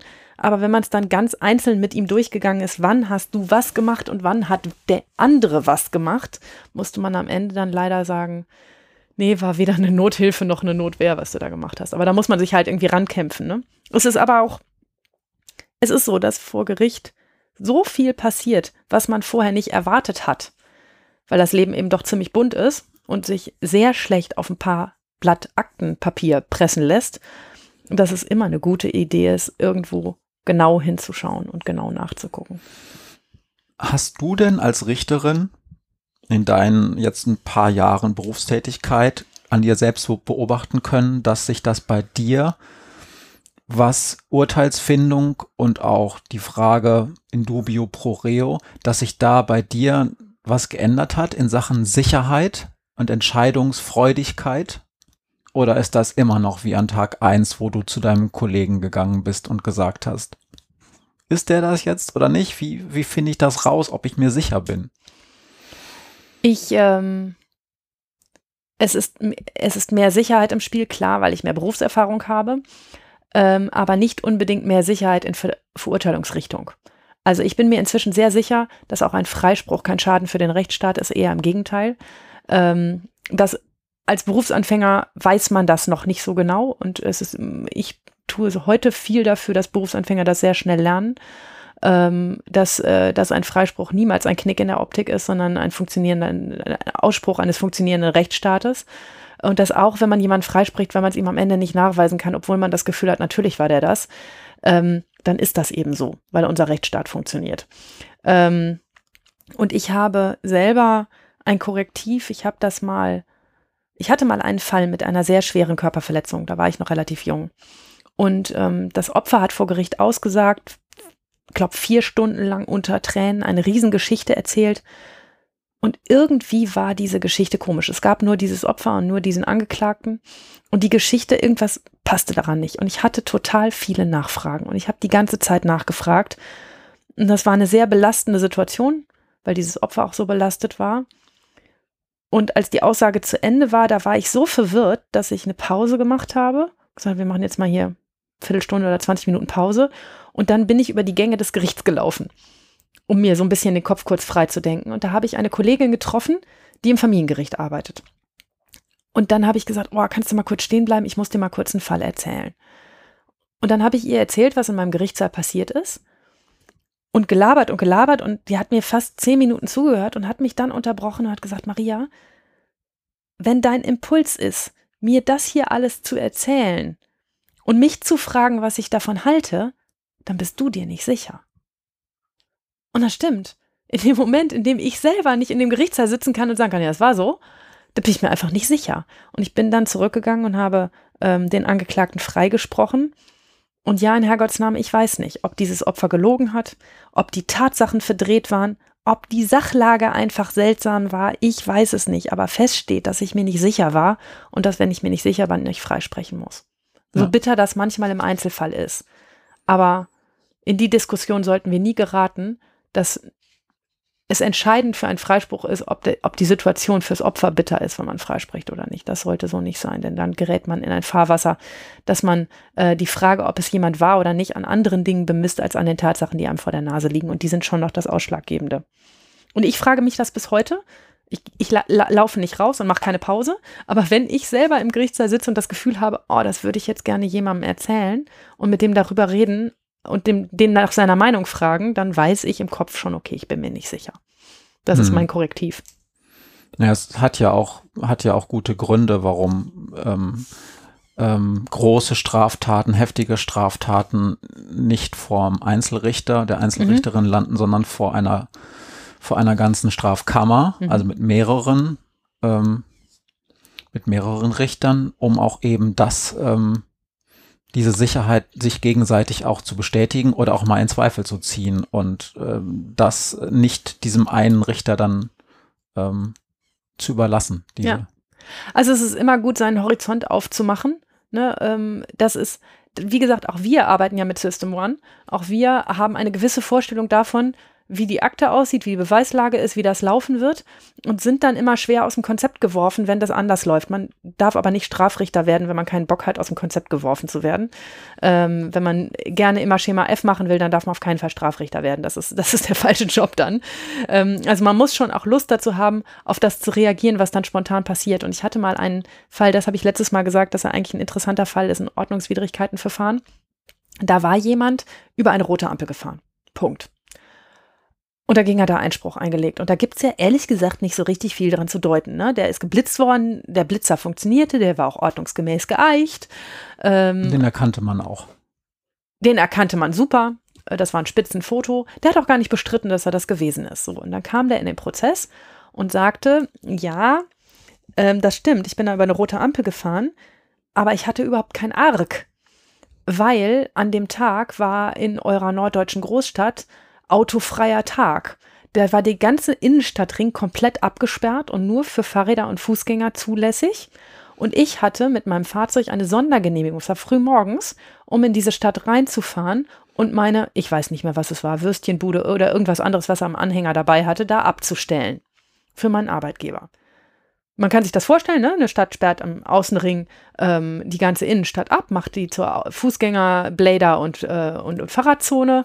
Ähm, und es gibt ein großes Fest, an dem ähm, Corona-Zeiten jetzt nicht mehr, aber ein großes Fest, an dem irgendwelche Würstchenbuden rumstehen und meinetwegen auch Karussells und irgendwelche Infostände zu Radfahren und, und Fußgänger sein und so weiter. Und da war der unterwegs gewesen und er hatte eine Sondergenehmigung, dass er zu dem Zeitpunkt in diesen Innenstadtring reinfahren darf. Und er hat gesagt, ja, Natürlich habe ich die rote Ampel gesehen, aber ich durfte da ja eigentlich sowieso gar nicht fahren, nur mit meiner Sondergenehmigung und ich habe nicht damit gerechnet, dass die roten Ampeln an dem Tag auch gelten.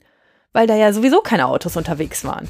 Ich überlege gerade, wie er da aus so einem Ding da raussteigt und sagt, ey, das gilt aber jetzt nicht. Wie in so einem Spiel. So, ah, die Regeln sind jetzt aber außer Kraft gesetzt. Ja, genau. Aber genau das war ja der Punkt. Sind die ja. Regeln an dem Tag außer Kraft gesetzt, ja oder nein? Und dann habe ich ihn angeflaumt und habe gesagt, ey, eine rote Ampel ist eine rote Ampel, ne? Und ob da nun Fußgänger- und Fahrradtag ist oder nicht, du kannst doch nicht einfach über eine rote Ampel fahren. Und dann sagte er, das hat das Blatt zum Wenden gebracht. Ja, das verstehe ich, aber ich bin danach direkt hinter der roten Ampel auf einer zweispurigen Straße, die ist in beide Richtungen zweispurig, in die Gegenfahrbahn reingefahren, weil da musste ich meine Würstchenbude abliefern. Das hat mir niemand vorgeworfen, dass ich in der Innenstadt auf einer insgesamt vierspurigen Straße über einen Mittelstreifen drüber in die Gegenfahrbahn reinfahre, um dort meine Würstchenbude abzuliefern. Das würde mir jetzt auch keiner von Ihnen zum Vorwurf machen, weil das ja klar war, dass an dem Tag da eh niemand fährt und ich meine Würstchenbude an die Stelle bringen muss.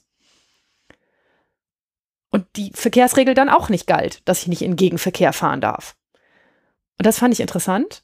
Also das Argument fand ich recht schlagkräftig und dann habe ich das Verfahren ausgesetzt. Du hast letztes Mal danach gefragt, ob das ärgerlich ist wenn man dann äh, mit einer neuen Argumentation einen neuen Termin machen muss. Das wollte ich dann aber auch wissen und dann habe ich die Stadt angeschrieben und habe gesagt, wie haltet ihr das an diesem, an diesem autofreien Tag? Stellt ihr da nicht eigentlich die Ampeln ab? Ähm, stellt ihr nicht die Blitzer aus an dem Tag? Ähm, wie sind da eigentlich die Regeln? Und die haben zurückgeschrieben, ah, ähm, wir haben nicht alle Blitzer und alle Ampeln ausgestellt, weil ja immer noch Fahrradfahrer und auch, auch Fußgänger unterwegs waren. Ähm, aber wir sind vollkommen damit einverstanden, wenn das Verfahren eingestellt wird, weil der ja hier so richtig viel nicht falsch gemacht hat. Und so haben wir das am Ende auch gemacht. Aber es lohnt sich halt immer, bei jedem Sachverhalt nochmal genau nachzufragen, warum hast du das gemacht und gab es dafür vielleicht einen sinnvollen Grund, den ich jetzt auch nachvollziehen kann. Und auf die Idee wäre ich nach Aktenlage im Leben nicht gekommen. Gäbe es von mir Urteile nur nach Lage des Papiers, hätte ich den natürlich schlank verurteilt. Hm. Wie ist denn das eigentlich? Du hast das am Anfang mal erwähnt. Ähm, wäre die oder die Person mit den und den ähm, zusätzlichen Informationen zur Polizei gegangen, dann wäre es wahrscheinlich gar nicht zu einer Anklage gekommen, dann wäre das Verfahren vorher eingestellt wor worden. So. dieser, dieser Begriff der Einstellung, der schwebt ja auch häufig im Raum äh, da, während eines Prozesses. Ähm, und dann heißt es häufig, wollen wir das Verfahren nicht jetzt einstellen. Und das mhm. also, bevor es überhaupt zu der Frage Freispruch oder nicht kommt, wird ein Verfahren eingestellt. Und das können ja viele Menschen gar nicht genau einstellen, äh, einschätzen, was denn eigentlich so eine Einstellung gegenüber einem Freispruch bedeutet. Also mhm. zum Beispiel diese Frage, hm, wenn jetzt ein Verfahren eingestellt wird. Und ich bin mir aber relativ sicher, dass es auch zu einem Freispruch kommen könnte, weil ich war es jetzt ja gar mhm. nicht. Ähm, soll ich das dann jetzt annehmen, diesen Deal sozusagen? Oder äh, manchmal hat man ja auch gar nicht die Wahl und dann sagt die Staatsanwaltschaft von sich aus, wir stellen das jetzt einfach ein. Was ist denn so eine Einstellung gegenüber einem Freispruch und kann mir das nachher vielleicht sogar ähm, zum Schaden gereichen, weil es in irgendeiner Akte landet und dann steht da nur Einstellung und wenn ich dann wieder was Probleme habe, dann sieht ein zweiter Richter, ah, da lief ja schon mal was ähnliches und das ist dann ja hm. in Anführungsstrichen hm. nur eingestellt worden. Man muss erstmal auseinanderhalten, dass es Einstellungen bei der Staatsanwaltschaft und beim Gericht gibt. Die Staatsanwaltschaft stellt ein Verfahren auch ein, wenn es keinen Tatverdacht gibt. Das ist eine Einstellung nach 170 Absatz 2 Strafprozessordnung. Und das heißt, das ist dasselbe wie ein Freispruch. Das heißt, mit, da, da war nicht genug dran. Mhm. Ähm, und deshalb stellen wir das Verfahren ein. Und dann gibt es Einstellungen aus Opportunitätsgründen, nämlich welche, wo man sagt, die Tat war nicht so schlimm oder die Tat war nicht so schlimm und es reicht, wenn es eine, zum Beispiel eine Geldauflage an eine gemeinnützige Einrichtung gibt oder sowas. Und dann brauchen wir auch kein Urteil. Das ist alles noch Staatsanwaltschaft. Sowohl Staat, letzteres sowohl bei der Staatsanwaltschaft als auch beim Gericht. Das heißt, auch im Gerichtsverfahren, wenn ich schon mal eröffnet habe, die Staatsanwaltschaft gesagt hat, das ist wert, das anzuklagen, wir stellen das Verfahren nicht ein. Mhm. Ähm, also weder, weil kein Tatverdacht vorliegt, noch weil, weil wir es anders machen könnten. Wir klagen das an und dann landet es bei mir und dann kann ich mir im Verfahren immer noch die Frage stellen, könnte man dieses Verfahren nicht einstellen.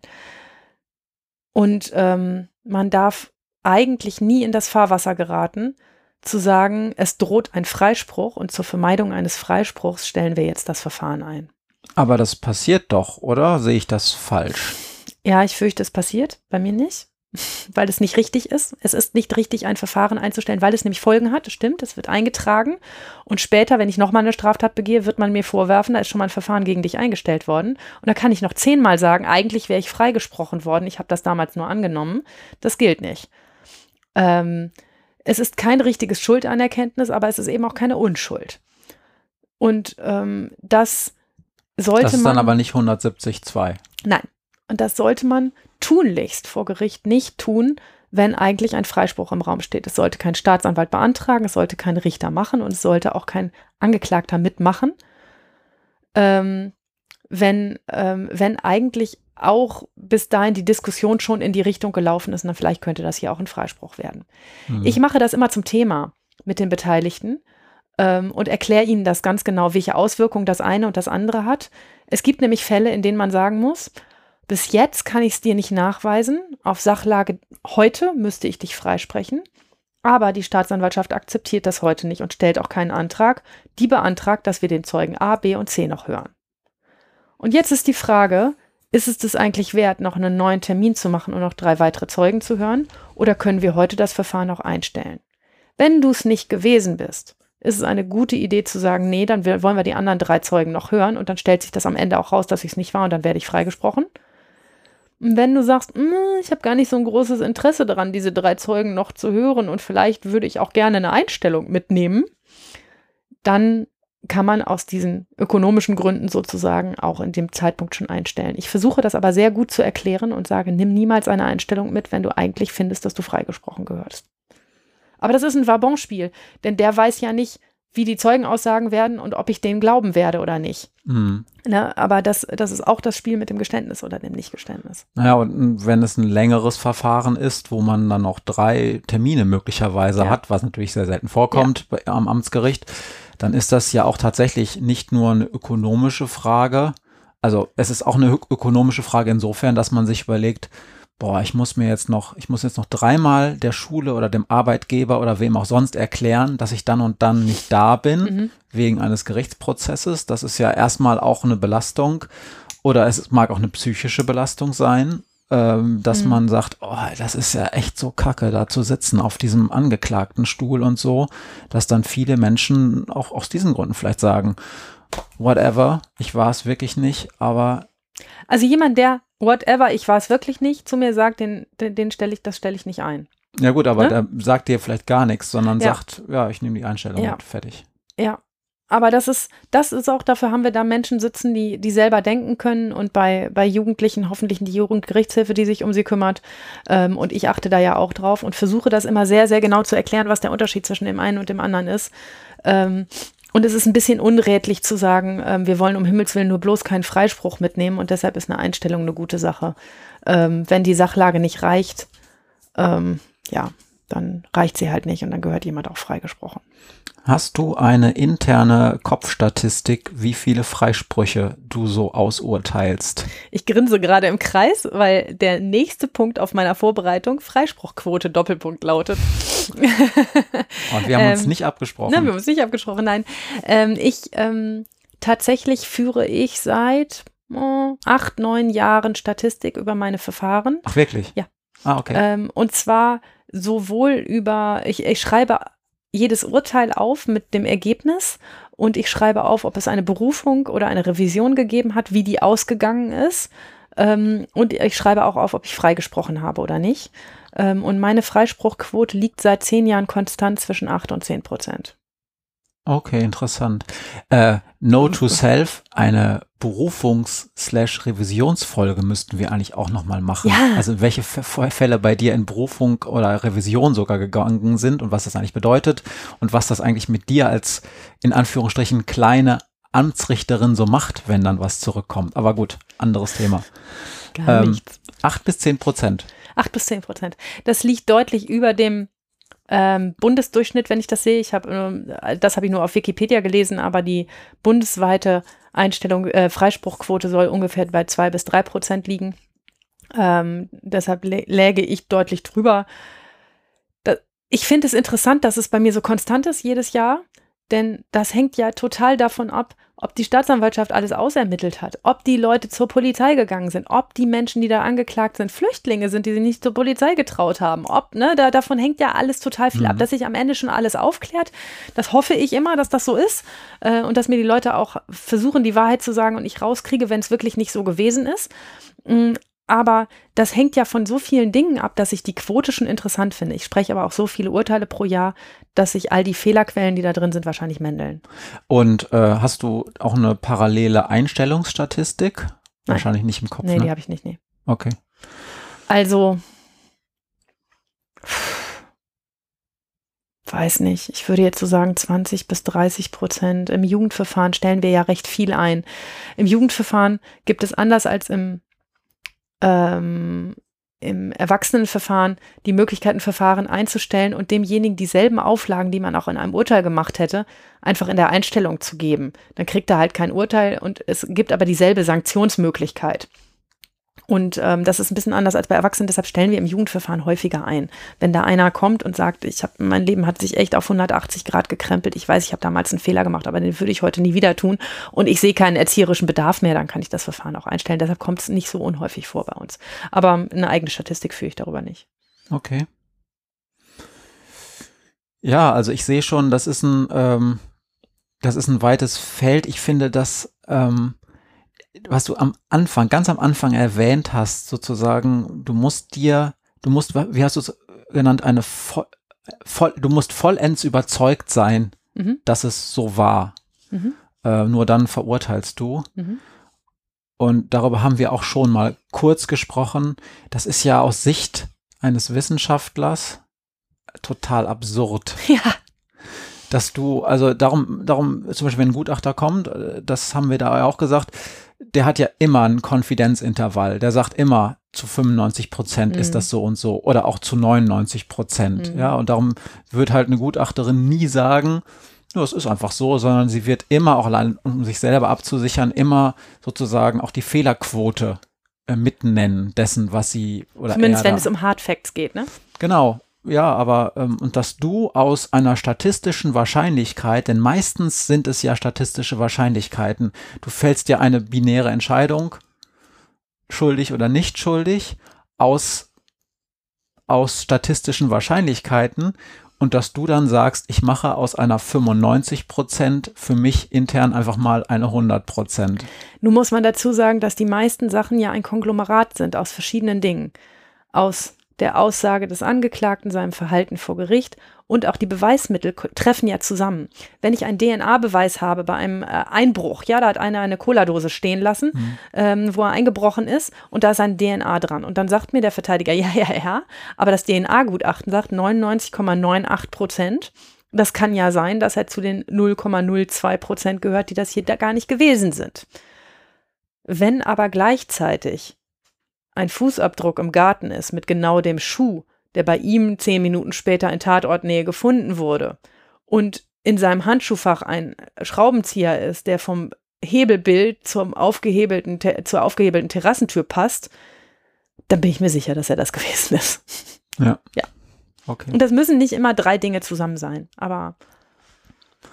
Okay, also du hast ja letztes Mal schon gesagt, da habe ich dich gefragt, äh, ob du dich eigentlich über Freisprüche oder Verurteilung mehr freust. Und da hast du ja auch schon sympathischerweise gesagt, Freisprüche eigentlich noch ein bisschen mehr. Hat der Rechtsstaat ja irgendwie dann auch gesiegt, denn es ist tatsächlich ja so, ähm, gerade an, an der Freispruch, an den Freisprüchen beweist sich ja auch der liberale Rechtsstaat, ähm, dass er auch dazu steht, dass der Staat sozusagen, wenn der Staat etwas irrtümlich oder zumindest mit nicht genug Sicherheit angeklagt hat, dass es dann auch freigesprochen wird. Besonders dann, wenn es ärgerlich ist. Also bei denen, wo ich freispreche, weil ich weiß, dass das nicht war, das ist geschenkt, ne? Hm. Aber bei denen, wo ich es nicht hinreichend sicher nachweisen kann, ist das Gefühl der Eigenkontrolle, bin ich mir eigentlich sicher? Nein, ich kann mir nicht sicher sein auf Grundlage dessen, was vor mir liegt, auch wenn ich eigentlich glaube, dass sie das gewesen sind.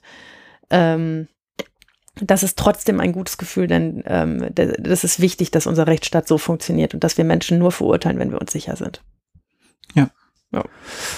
Gibt es zu diesem Thema der Freisprüche noch etwas von deiner Seite zu sagen? Es ist noch eine Kleinigkeit. Die meisten Freisprüche kommen vor bei Schlägereien. Ähm, aus meiner Wahrnehmung, auch, auch nur interne Kopfstatistik von mir ähm, weil Schlägereien so scheiße differenziert zu betrachten sind. Ähm, das ist ja sehr selten so, dass zwei auf einen losgehen, der eine hält ihn fest, der andere haut ihm auf die Nase und dann gehen die zwei wieder weg. Eine Schlägerei entsteht immer aus einem Streit oder ganz oft aus einem Streit heraus. Ähm, ganz, ganz, ganz oft ist Alkohol und ähm, ab und an mal auch mal Drogen im Spiel. Ähm, das spielt sich meistens nachts äh, in dunklen Ecken da ab, wo viele Menschen rumturnen, auf Volksfesten oder, ähm, oder, oder auf Partys oder, oder vor Clubs oder Bars. Äh, meistens irgendwie nach zwei Uhr, wenn alle so viel gesoffen haben, dass dann irgendwie auch die Stimmung hochkocht. Und dass die Zeugen auch super. Die ähm, sind super, genau. Ja. Dann ist das, dann ist das immer ein Konglomerat. Da hast du dann ähm, zwei, die sich gegenseitig auf eine Mütze gegeben haben. Ähm, der eine sagt, der eine hat angefangen, der andere sagt, der andere hat angefangen. Und dann gibt es irgendwie 18 Zeugen, von denen zehn sagen, nee, es war der A, der angefangen hat. Und acht sagen, zwei sagen, ich habe gar nicht richtig hingeguckt. Und sechs sagen, nee, ich glaube, der B hat angefangen. So, und dann äh, wird in einem summarischen Verfahren, ähm, entscheidet dann die Staatsanwaltschaft irgendwann Anklage zu erheben und klagt den einen an. Und dann fängst du an, in so einem Prozess Meistens dauert das ja auch im Vorfeld lange, diese Zeugen alle zu vernehmen. Das heißt, der Zeitverzug, bis du sowas verhandelst, wird immer größer, je mehr Zeugen da auf der Kappe sind. Und wenn so ein Ding elf Monate nachdem es passiert ist, verhandelst, dann kannst du eigentlich nur einpacken. Also, dass sich dort zweifelsfrei rausstellt, dass der eine angefangen hat, und zwar grundlos, den anderen zu schlagen, das passiert auch sehr oft nicht. Also da, da hast du, sitzt du am Ende ganz, ganz oft da und zuckst mit den Schultern und sagt, okay, ich weiß, ihr habt euch gegenseitig auf die Mütze gehauen, ich weiß, es gab einen Nasenbeinbruch. Aber wer mit dem Scheiß angefangen hat und ob sich der andere zurecht gewehrt hat oder nicht, das konnte ich heute mit den Zeugen, die ich gehört habe, nicht sicher sagen. Weil die alle, die Hälfte sagt, boah, weiß ich doch nicht mehr, ist ewig her. Zwei sagen, ich weiß gar nicht, dass ich da überhaupt vor Ort war. Äh, ne? Zwei mhm. sagen, ich war so besoffen, ich weiß nicht mal mehr, wie ich an dem Abend ins Bett gekommen bin. So, versuch mal mit so einer Beweislage irgendwie. Ja, und die Polizei sagt wahrscheinlich auch so, ey, das hat eine Woche gedauert, dieses Volksfest. Wir waren jeden Abend irgendwie vier Stunden unterwegs ja. und mussten äh, irgendwie Streits schlichten oder Leute auseinanderhalten. So, ich habe mir an dem Abend zwei Notizen gemacht, aber konkret wirklich, welche von diesen 78 Schlägereien das jetzt war, whatever. Ne? Ja. Also die kann man einfach nach Zeitablauf schlecht, ähm, schlecht aufklären und deshalb ist da die Freispruchquote recht hoch. Ähm, da könnte man immer sagen, also ich habe schon Verfahren gehabt, wo ich dann gesagt habe, okay, ihr habt euch gegenseitig auf die Mütze gehauen, hier gab es eine gebrochene Nase. Ähm, wie wäre es mal, wenn wir das Verfahren einstellen und jetzt nicht die Beweisaufnahme mit den 18 Zeugen machen, sondern der eine dem anderen einfach mal seine kaputte Brille und seine kaputte Hose ersetzt und gut ist. Und ganz oft kann man sich auch darauf einigen, dass dann jemand sagt, oh, ich weiß auch nicht mehr so genau, was ich da eigentlich falsch gemacht habe, aber mag schon sein, dass ich mich nicht korrekt verhalten habe und das zahle ich gerne dafür, dass wir uns den Kick mit diesen 18 Zeugen hier nicht geben. Ja. Ähm, und ähm, das, äh, das kommt auch recht häufig vor. Und ich glaube natürlich, hätten wir mehr Ressourcen bei der Polizei und bei der Staatsanwaltschaft und beim Gericht, hätten wir mehr Personal, um sowas vernünftig und schnell aufzuklären, ähm, dann kämen wir auch besser und schneller an solche Sachen ran. Ne? Also es muss keine, keine ähm, Volksfestschlägerei muss elf Monate dauern, bis sie bei mir auf dem Tisch liegt. Das gibt überhaupt keinen sachlichen Grund dafür, außer dass die beteiligten Behörden zu wenig Personal haben, um das schnell zu ermitteln. Und mir wäre es manchmal echt lieb, denn ich finde, das gehört einfach nicht an so einen Ort, dass sich da irgendwelche erwachsenen Männer gegenseitig ähm, buffen. Ähm, Könnten theoretisch auch Frauen sein. Theoretisch. Eher, hm. eher sehr theoretisch, kommt, kommt sehr selten vor. Die ziehen, Aber, die ziehen sich, wenn dann immer nur an Haaren. Ach, Büschelweise. Ach, ja, ist echt wahr. Ja, okay. Na gut. Alles klar. Dann ähm, zwei Fragen habe ich mir hier noch aufgeschrieben. Mhm. Ich habe mir eine Frage ausgedacht. Wow, super, super. Nachdem das äh, nachdem das ja schon, schon Schläge verbaler Art gab ähm, von dir, äh, habe ich dieses Mal einfach mal gemacht. Und jetzt hoffe ich nur, dass ich diese Frage nicht schon mal gestellt habe, sonst ähm, ist peinlich. Ne? Vergrabe ich mich. Ähm, die hat jetzt klassischerweise immer äh, hat klassischerweise nichts mit dem Thema heute zu tun. Das ist übrigens auch ein Muster. Maria stellt immer Fragen, ja. die direkt zum Thema gehören. Und ich stelle immer gegenläufig immer mal gerade nichts, was zum Thema dann lass mich doch mit meiner Frage anfangen, weil die ist mal wieder zum Thema. Ja. Hm. Okay, dann los. Okay, Matthias. Wie hältst du es bei der Kindererziehung? Im Zweifel für den Angeklagten oder reicht der Anscheinsbeweis? Ja, also äh, in, wir haben da ganz kurz schon mal drüber gesprochen. Da ging es um dich als Angeklagte. Den Hasenfall, ja. Hm, in familiären Dingen wäre ich da mal nicht so hart mit in dubio pro reo. Ähm, Aber schadet das nicht genauso, wenn das Kind gar nichts falsch gemacht hat und du sagst, ja Quatsch, Blödsinn, kannst du mir ja viel erzählen? Ja, also ich, ich glaube schon, es geht ja, es geht ja meistens nicht um konkrete Sachverhalte, sondern meistens um irgendwie Muster. Du hast schon wieder dein Zimmer nicht aufgeräumt, obwohl ich es dir gesagt habe. Und dann heißt es, hast du mir aber gar nicht gesagt.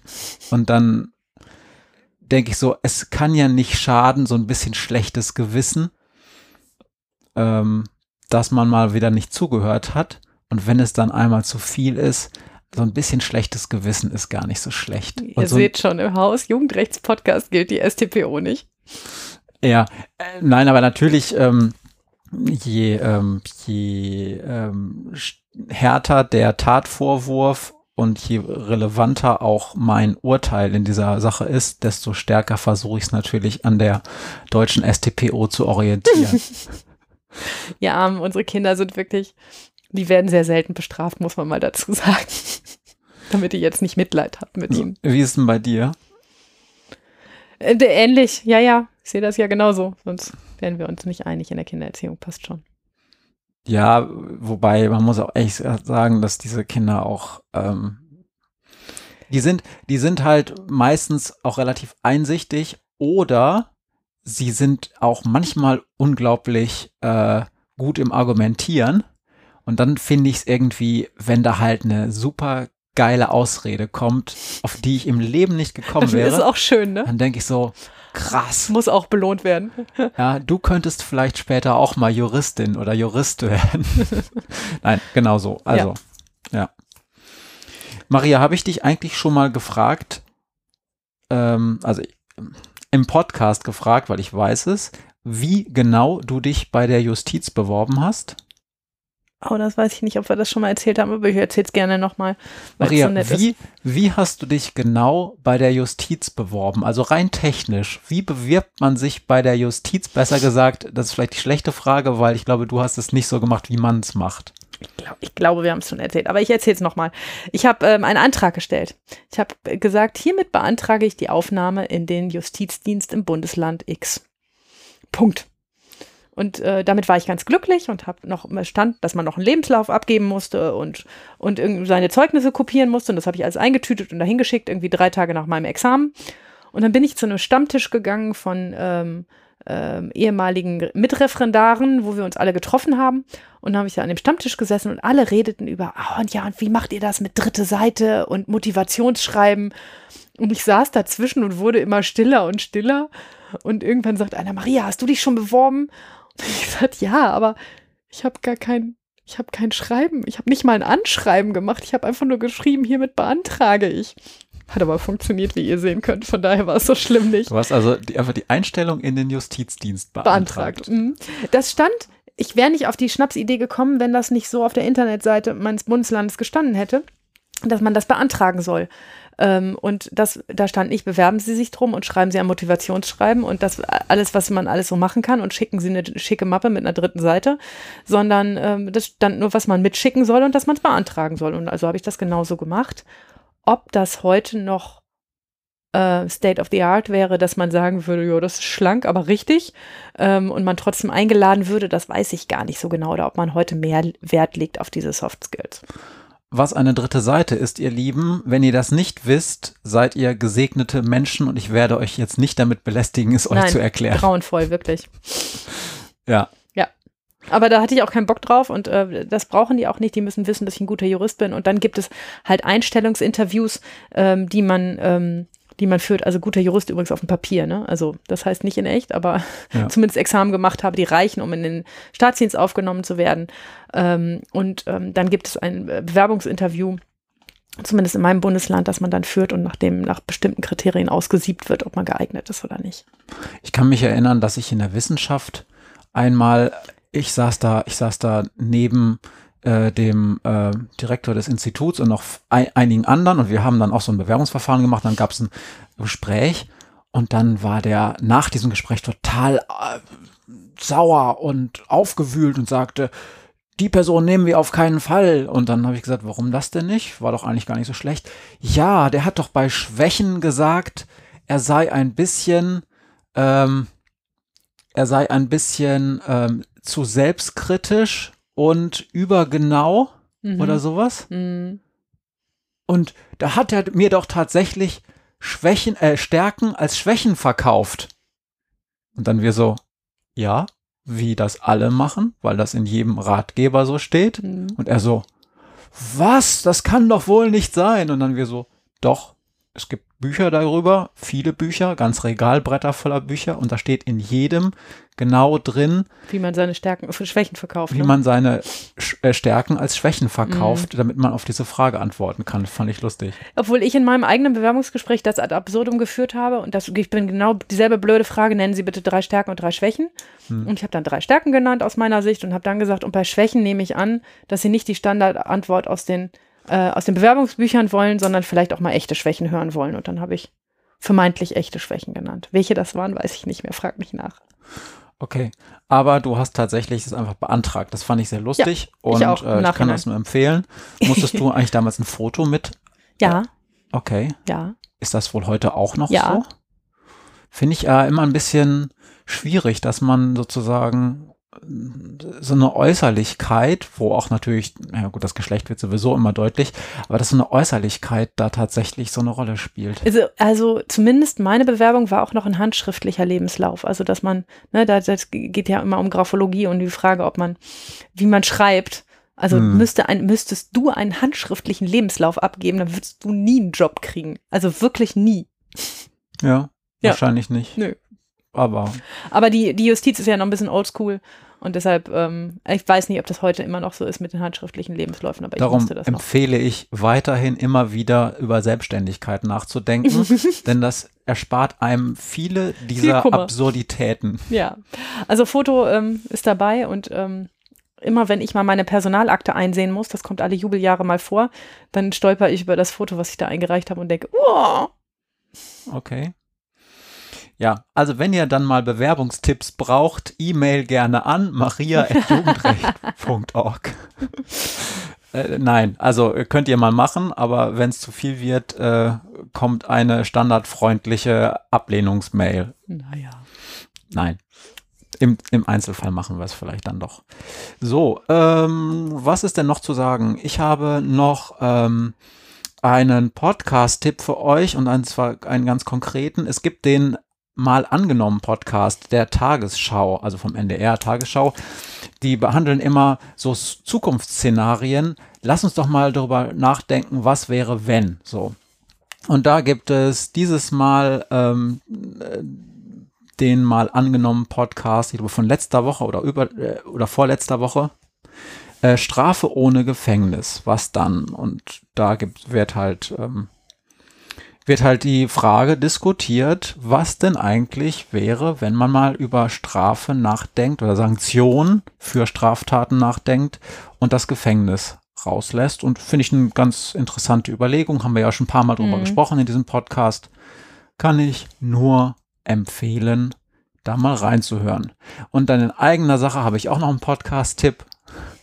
Äh, ich habe einen eigenen äh, Freizeit-Podcast, da geht es überhaupt nicht um ähm, harte Inhalte. Der heißt Ein Koffer Wörter, gibt es überall, wo es Podcasts gibt. Und da könnt ihr mir beim frei in die Gegend schwätzen zuhören, aber immer gespickt von mehr oder weniger interessanten, lustigen und handwerklich okayen Gedichten. Ohne Maria. Ohne Maria. Mhm. Falls euch das nervt, dass immer diese Dame dazwischen quatscht. ich habe auch noch einen Hörertipp. Ähm, unabhängig davon, dass ich euch einen Koffer Wörter an den, ans Herz lege, weil er cool ist.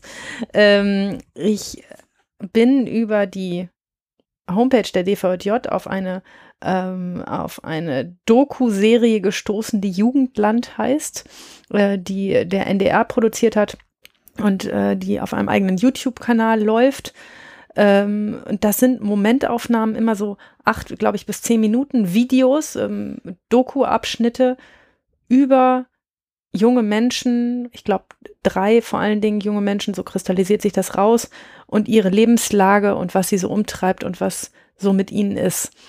Ich kann noch gar nicht so richtig sagen, wie ich das finde. Das Ding ist von Nordmedia gefördert. Es, ähm, äh, offensichtlich wird es für allgemein gut befunden. Ich äh, finde das unheimlich anrührend, was ich da sehe. Und diese jungen Menschen decken, da deckt sich auch ganz viel mit meiner Wahrnehmung von jungen Menschen und ihrer Lebenslage. Ich weiß noch nicht, ob ich das cool finde, weil es doch sehr offen ist und sehr offenlegt, wie diese jungen Menschen denken und sie offensichtlich nicht überschauen, ähm, welch breiten Publikum sie da ihre ganze Gedankenwelt zu Füßen legen. Ähm, und ähm, ich, ich das fast ein bisschen, nicht voyeuristisch, aber ich finde es fast, ähm, ja, also ich äh, bin, bin nicht richtig sicher, ob das. Du machst dir Sorgen um die jungen Menschen. Ja, genau. Ob das, ob das für die so gut ist, ähm, in so einem Kontext so aufzutauchen, weil sie mit echten Namen genannt werden, weil man sie sieht, weil man ihr, mhm. ihr Lebensumfeld sieht. Ähm, aber das, was dort gezeigt wird über die Lebenslage dieser jungen Menschen, das ist genau das, was ich jeden Tag sehe im Gerichtssaal und ähm, was mich dazu bringt, immer mal wieder zu denken, wir müssen da differenzierter drauf gucken, mit was für jungen Menschen wir es zu tun haben und wie wir ihnen helfen können. Ähm, und das wird da auch in dieser Serie ganz, ganz deutlich. Äh, diese Momentaufnahmen dieser Lebenslagen, dieser äh, jungen Leute. Und ähm, also ist zumindest, ich kann noch kein Endurteil sozusagen, das ist, glaube ich, in 24 Folgen und sechs sind erst erschienen, wie ich das eigentlich am, am Schluss finden werde, aber ans Herz legen kann ich es euch schon mal, weil es auf jeden Fall ein Abbild dessen ist, wie was auch in Köpfen von jungen Leuten vorgeht, die vielleicht nicht gerade in dem ähm, Kontext aufgewachsen sind, in dem wir groß geworden sind. Ja, es geht also auch, ähm, auch äh, ums Scheiße bauen, auch um Leute. Einer sitzt, um Drogen, ich, um Alkohol, Gefängnis, um ne? Scheiße bauen. Äh, nicht nur um Kriminalität, auch um, um prekäre Lebenssituationen. Ja. Mm, aber ähm, ja, die, die stellen sich da ganz schön bloß. Deshalb weiß ich noch nicht, ob ich das mhm. cool finde. Und es geht durchaus auch um so diese Zeit der Wendepunkte. Also genau, alle dieser Menschen. Ähm, erfahren halt Entwicklungen und auch bestimmte krasse Wendepunkte in ihrem Leben. Offensichtlich, man weiß es ja noch nicht genau, wie es da so abgeht, mhm. ähm, wo man sich so anguckt, was so Jugend und junges Erwachsenenalter so mit Menschen macht. Genau. Aber auf jeden Fall hochgradig interessant und Kommt in die Shownotes. Ja. Haben wir äh, schon äh, einen Plan fürs nächste Mal? Also wie gesagt, sowas wie Revision, Berufung können wir auf jeden Fall mal am, am Rande erklären. Also weil das ja Mhm. für so Juristinnen, Juristen manchmal oder Richter schon eine Rolle spielt, ne? ja, ich, ich finde es überhaupt nicht spannend, aber vielleicht fällt mir ja was Spannendes dazu ein oder du hast noch eine Idee, was ich Spannendes dazu erzählt habe. Hast du eine bessere Idee? Nee, nein, also ich weiß, dass wir unbedingt eine Anregung aus der Hörerschaft mal aufgreifen müssen und näher über Heranwachsende reden müssen, über die Menschen zwischen 18 und 21 und die Frage, warum wir eigentlich erwachsene Leute nach Jugendstrafrecht bestrafen, wo sie doch wählen und Auto fahren dürfen und Verträge abschließen dürfen. Ist ähm, eindeutig die bessere Idee, fällt mir gerade so ein. Das müssen wir auf jeden Fall mal tun und vielleicht machen wir das ja beim nächsten Mal. Ähm, ja, Genau. Also auch diese Frage, es ist ja häufig so ein konservatives Argumentationsschema, dass man mehr Heranwachsende auch als Erwachsene bestrafen muss. Ja. Und es gibt ja psychologisch, pädagogisch deutliche Gründe dafür, dass man es vielleicht eher weniger tun sollte. Ja. Aber das zu diskutieren führt jetzt heute zu weit. Können wir dann tatsächlich nächstes Mal machen. vielleicht. Ja, okay. Ja. Das war's von uns. Wenn ihr noch Fragen, äh, Kommentare oder sonst was habt, ihr wisst, wo ihr uns erreicht, wie ihr uns erreicht. Wir freuen uns immer über Feedback, obwohl ich meistens vergesse, dieses Feedback auch in den weiteren Folgen zu erwähnen. Aber persönlich wird das auf jeden Fall beantwortet und von uns jederzeit auch gewertschätzt. Ja. Ich danke dir, Maria, und Dito. euch bis zum nächsten Mal. Bis bald. Tschüss. Tschüss. They say I got to learn, but nobody's here to teach me. If they can't understand it, how can they reach me? I guess they can't, I guess they won't, I guess they front. That's why I know my life is out of luck, fool. Been staying on